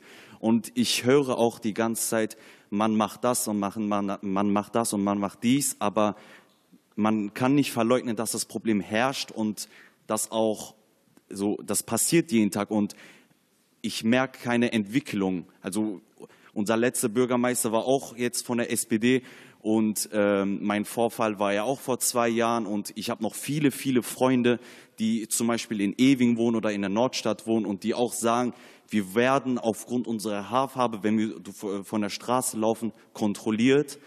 Und wie gesagt, ich habe das zur Anzeige gebracht, aber nichts ist passiert, kann man so kurz sagen. Okay, ja. tut mir leid, letzte einzige Wortmeldung. Anmerkung oder Frage? Ja, guten Abend auch von meiner Seite. Mein Name ist Güldilek Köhloglu, auch von der Alevitischen Gemeinde Dortmund. Ähm, lokale Klimapolitik ist jetzt so ein bisschen das Thema, was ich jetzt ein bisschen vermisst habe. Ich weiß, aufgrund der Zeit haben Sie sich alle kurz gehalten, das ist klar, aber es ist ein absolut wichtiges Thema. Wir haben es gehört von Frau Schneckenburger, Generationengerechtigkeit, aber auch damit verbunden ganz, ganz viele andere Themen. Lokale Klimapolitik, ich weiß, es ist in einem Mehrebenensystem integriert, eingebettet. Auf der einen Seite erfährt die Stadt Regulierungen von oben, aber auf der anderen Seite sind wir nicht eine passive Implementatoren, sondern wir können das ja auch strategisch selbst aktiv beeinflussen. Mir hat jetzt tatsächlich in dieser Runde, okay, ich habe gehört Wasserstoff, ich komme selbst aus der Logistik, ich weiß, wie wichtig das Thema ist, Kältetechnik, da können die Bauingenieure was dazu sagen. Aber mir hat so ein bisschen das Visionäre gefehlt oder auch das Konkrete für die Stadt Dortmund. Was genau möchten Sie machen zu diesem Thema? Als innovativ visionären Ansatz. Kurze Statements. Es ist ja vollkommen richtig, aber ich bin kein Techniker. Ich kann Ihnen nicht sagen, was visionär ist. Und wenn man das mal am Beispiel Wasserstoff macht, da haben wir den, den äh, sauberen Wasserstoff, der beispielsweise durch Speicherung entsteht. Ähm, der ist super, aber es gibt eben auch den anderen Wasserstoff. Wenn wir nur mit Wasserstoff äh, fahren würden, ist das auch nicht ganz unproblematisch. Das heißt, wir sind eine suchende Gesellschaft, ob wir das wollen oder nicht, nicht nur in Deutschland, sondern in ganz Europa. Und ich will ein bisschen Mut machen. Ich glaube, wenn Corona viele Sachen schlecht gemacht hat, hat Corona uns eine Chance in die Hand gegeben, weil alle Innovationen bei Klima sind sehr teuer. Und äh, wir haben jetzt über die europäische Gemeinschaft die Möglichkeit, als Städte und als Länder zu investieren. Und ich glaube, das wird uns eine Chance geben, über genau diesen Weg zu streiten, zu suchen, wo der ist. Aber äh, ich glaube, wenn jemand hier, also zumindest wenn ich den hätte, ähm, das äh, wäre wie Zauberwerk und äh, ich kann nicht zaubern. Gut, äh, aber versuchen müssen wir es schon, finde ich, ein bisschen.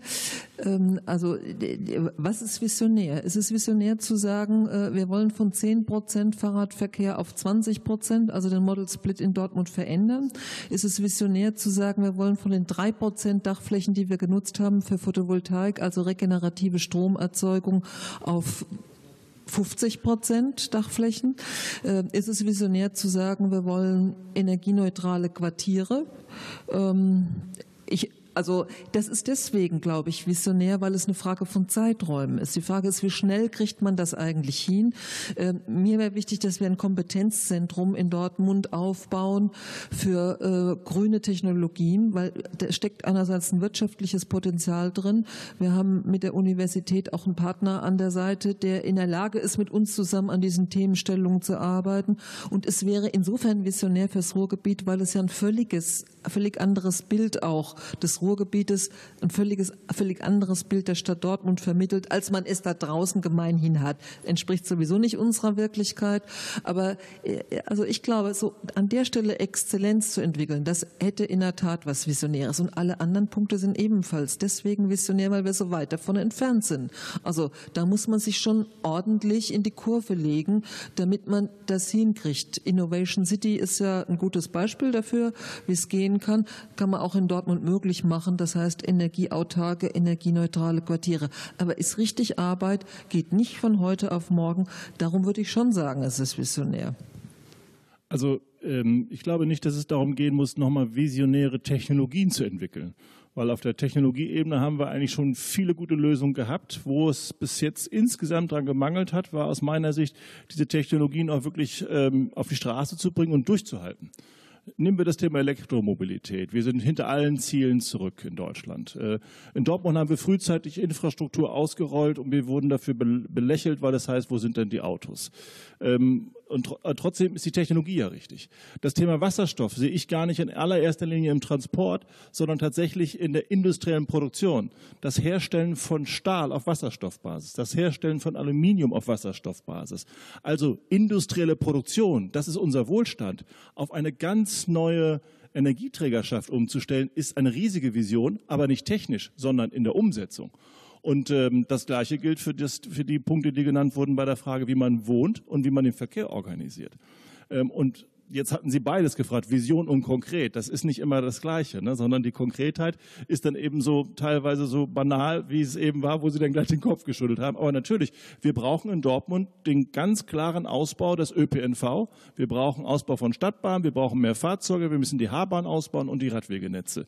Das ist nicht Vision im Sinne von, oh, das ist ja ganz neu. Aber es ist richtig notwendig und es bedarf viel Geld, dass wir das hinkriegen. Aber wir müssen es tun. Vielen Dank.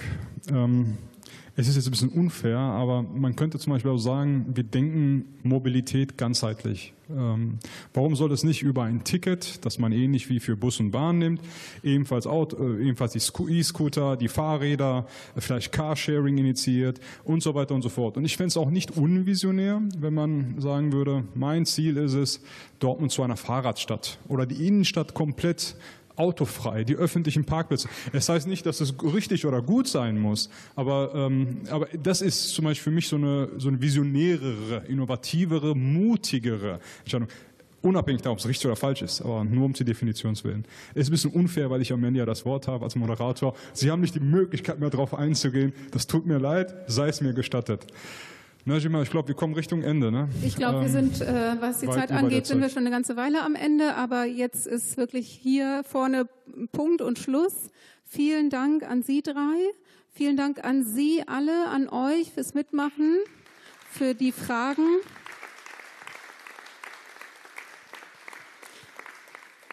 Ich möchte mich nochmal an den Kandidaten bedanken. Ich freue mich darauf, oder ich habe mich sehr gefreut, dass das ähm, unterscheidbar, aber immer noch fair war. Ähm, und ja, ich wünsche Ihnen allen drei viel Erfolg und freue mich darauf, dann eine Einladung von dem neuen Oberbürgermeister zu bekommen. Wenn Sie es werden, Herr Westphal, dann dort. Wenn nicht, dann bei der Wirtschaftsförderung. Frau Schneckenburger, wenn Sie die Oberbürgermeisterin werden, die erste weibliche Oberbürgermeisterin der Stadt Dortmund, dann freue ich mich ebenfalls auf die auf die E-Mail. Wenn Sie Oberbürgermeister werden, warte ich auch auf die. Wenn nicht, dann äh, hoffe ich auf eine Einladung nach Altena. Und vielleicht können Sie mir dann die Vorzüge dieser schönen Stadt zeigen. Vielen, vielen Dank. Euch allen auch. Vielen Dank. Dann auf bald. Danke und ciao.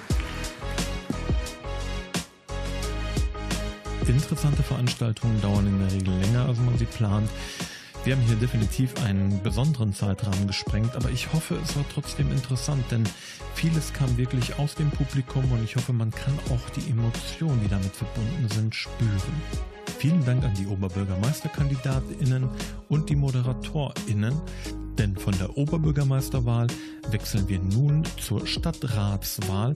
Das bedeutet, wir stellen euch in der nächsten Woche relativ viele Kandidaten relativ dicht beieinander vor. Wir möchten unterschiedliche Parteien, unterschiedliche Ideen von Politik vorstellen und das alles mit KandidatInnen, die weitestgehend aus dem Nordstadtbezirk kommen. Also wenn ihr wissen möchtet, wer eure Interessen demnächst, falls ihr aus der Nordstadt kommt, im Dortmunder Stadtrat vertritt, seid ihr genau bei uns richtig. Gleiches gilt übrigens auch für ein, zwei Kandidaten vom Integrationsrat. Vielen Dank fürs Hören. Bis nächste Woche.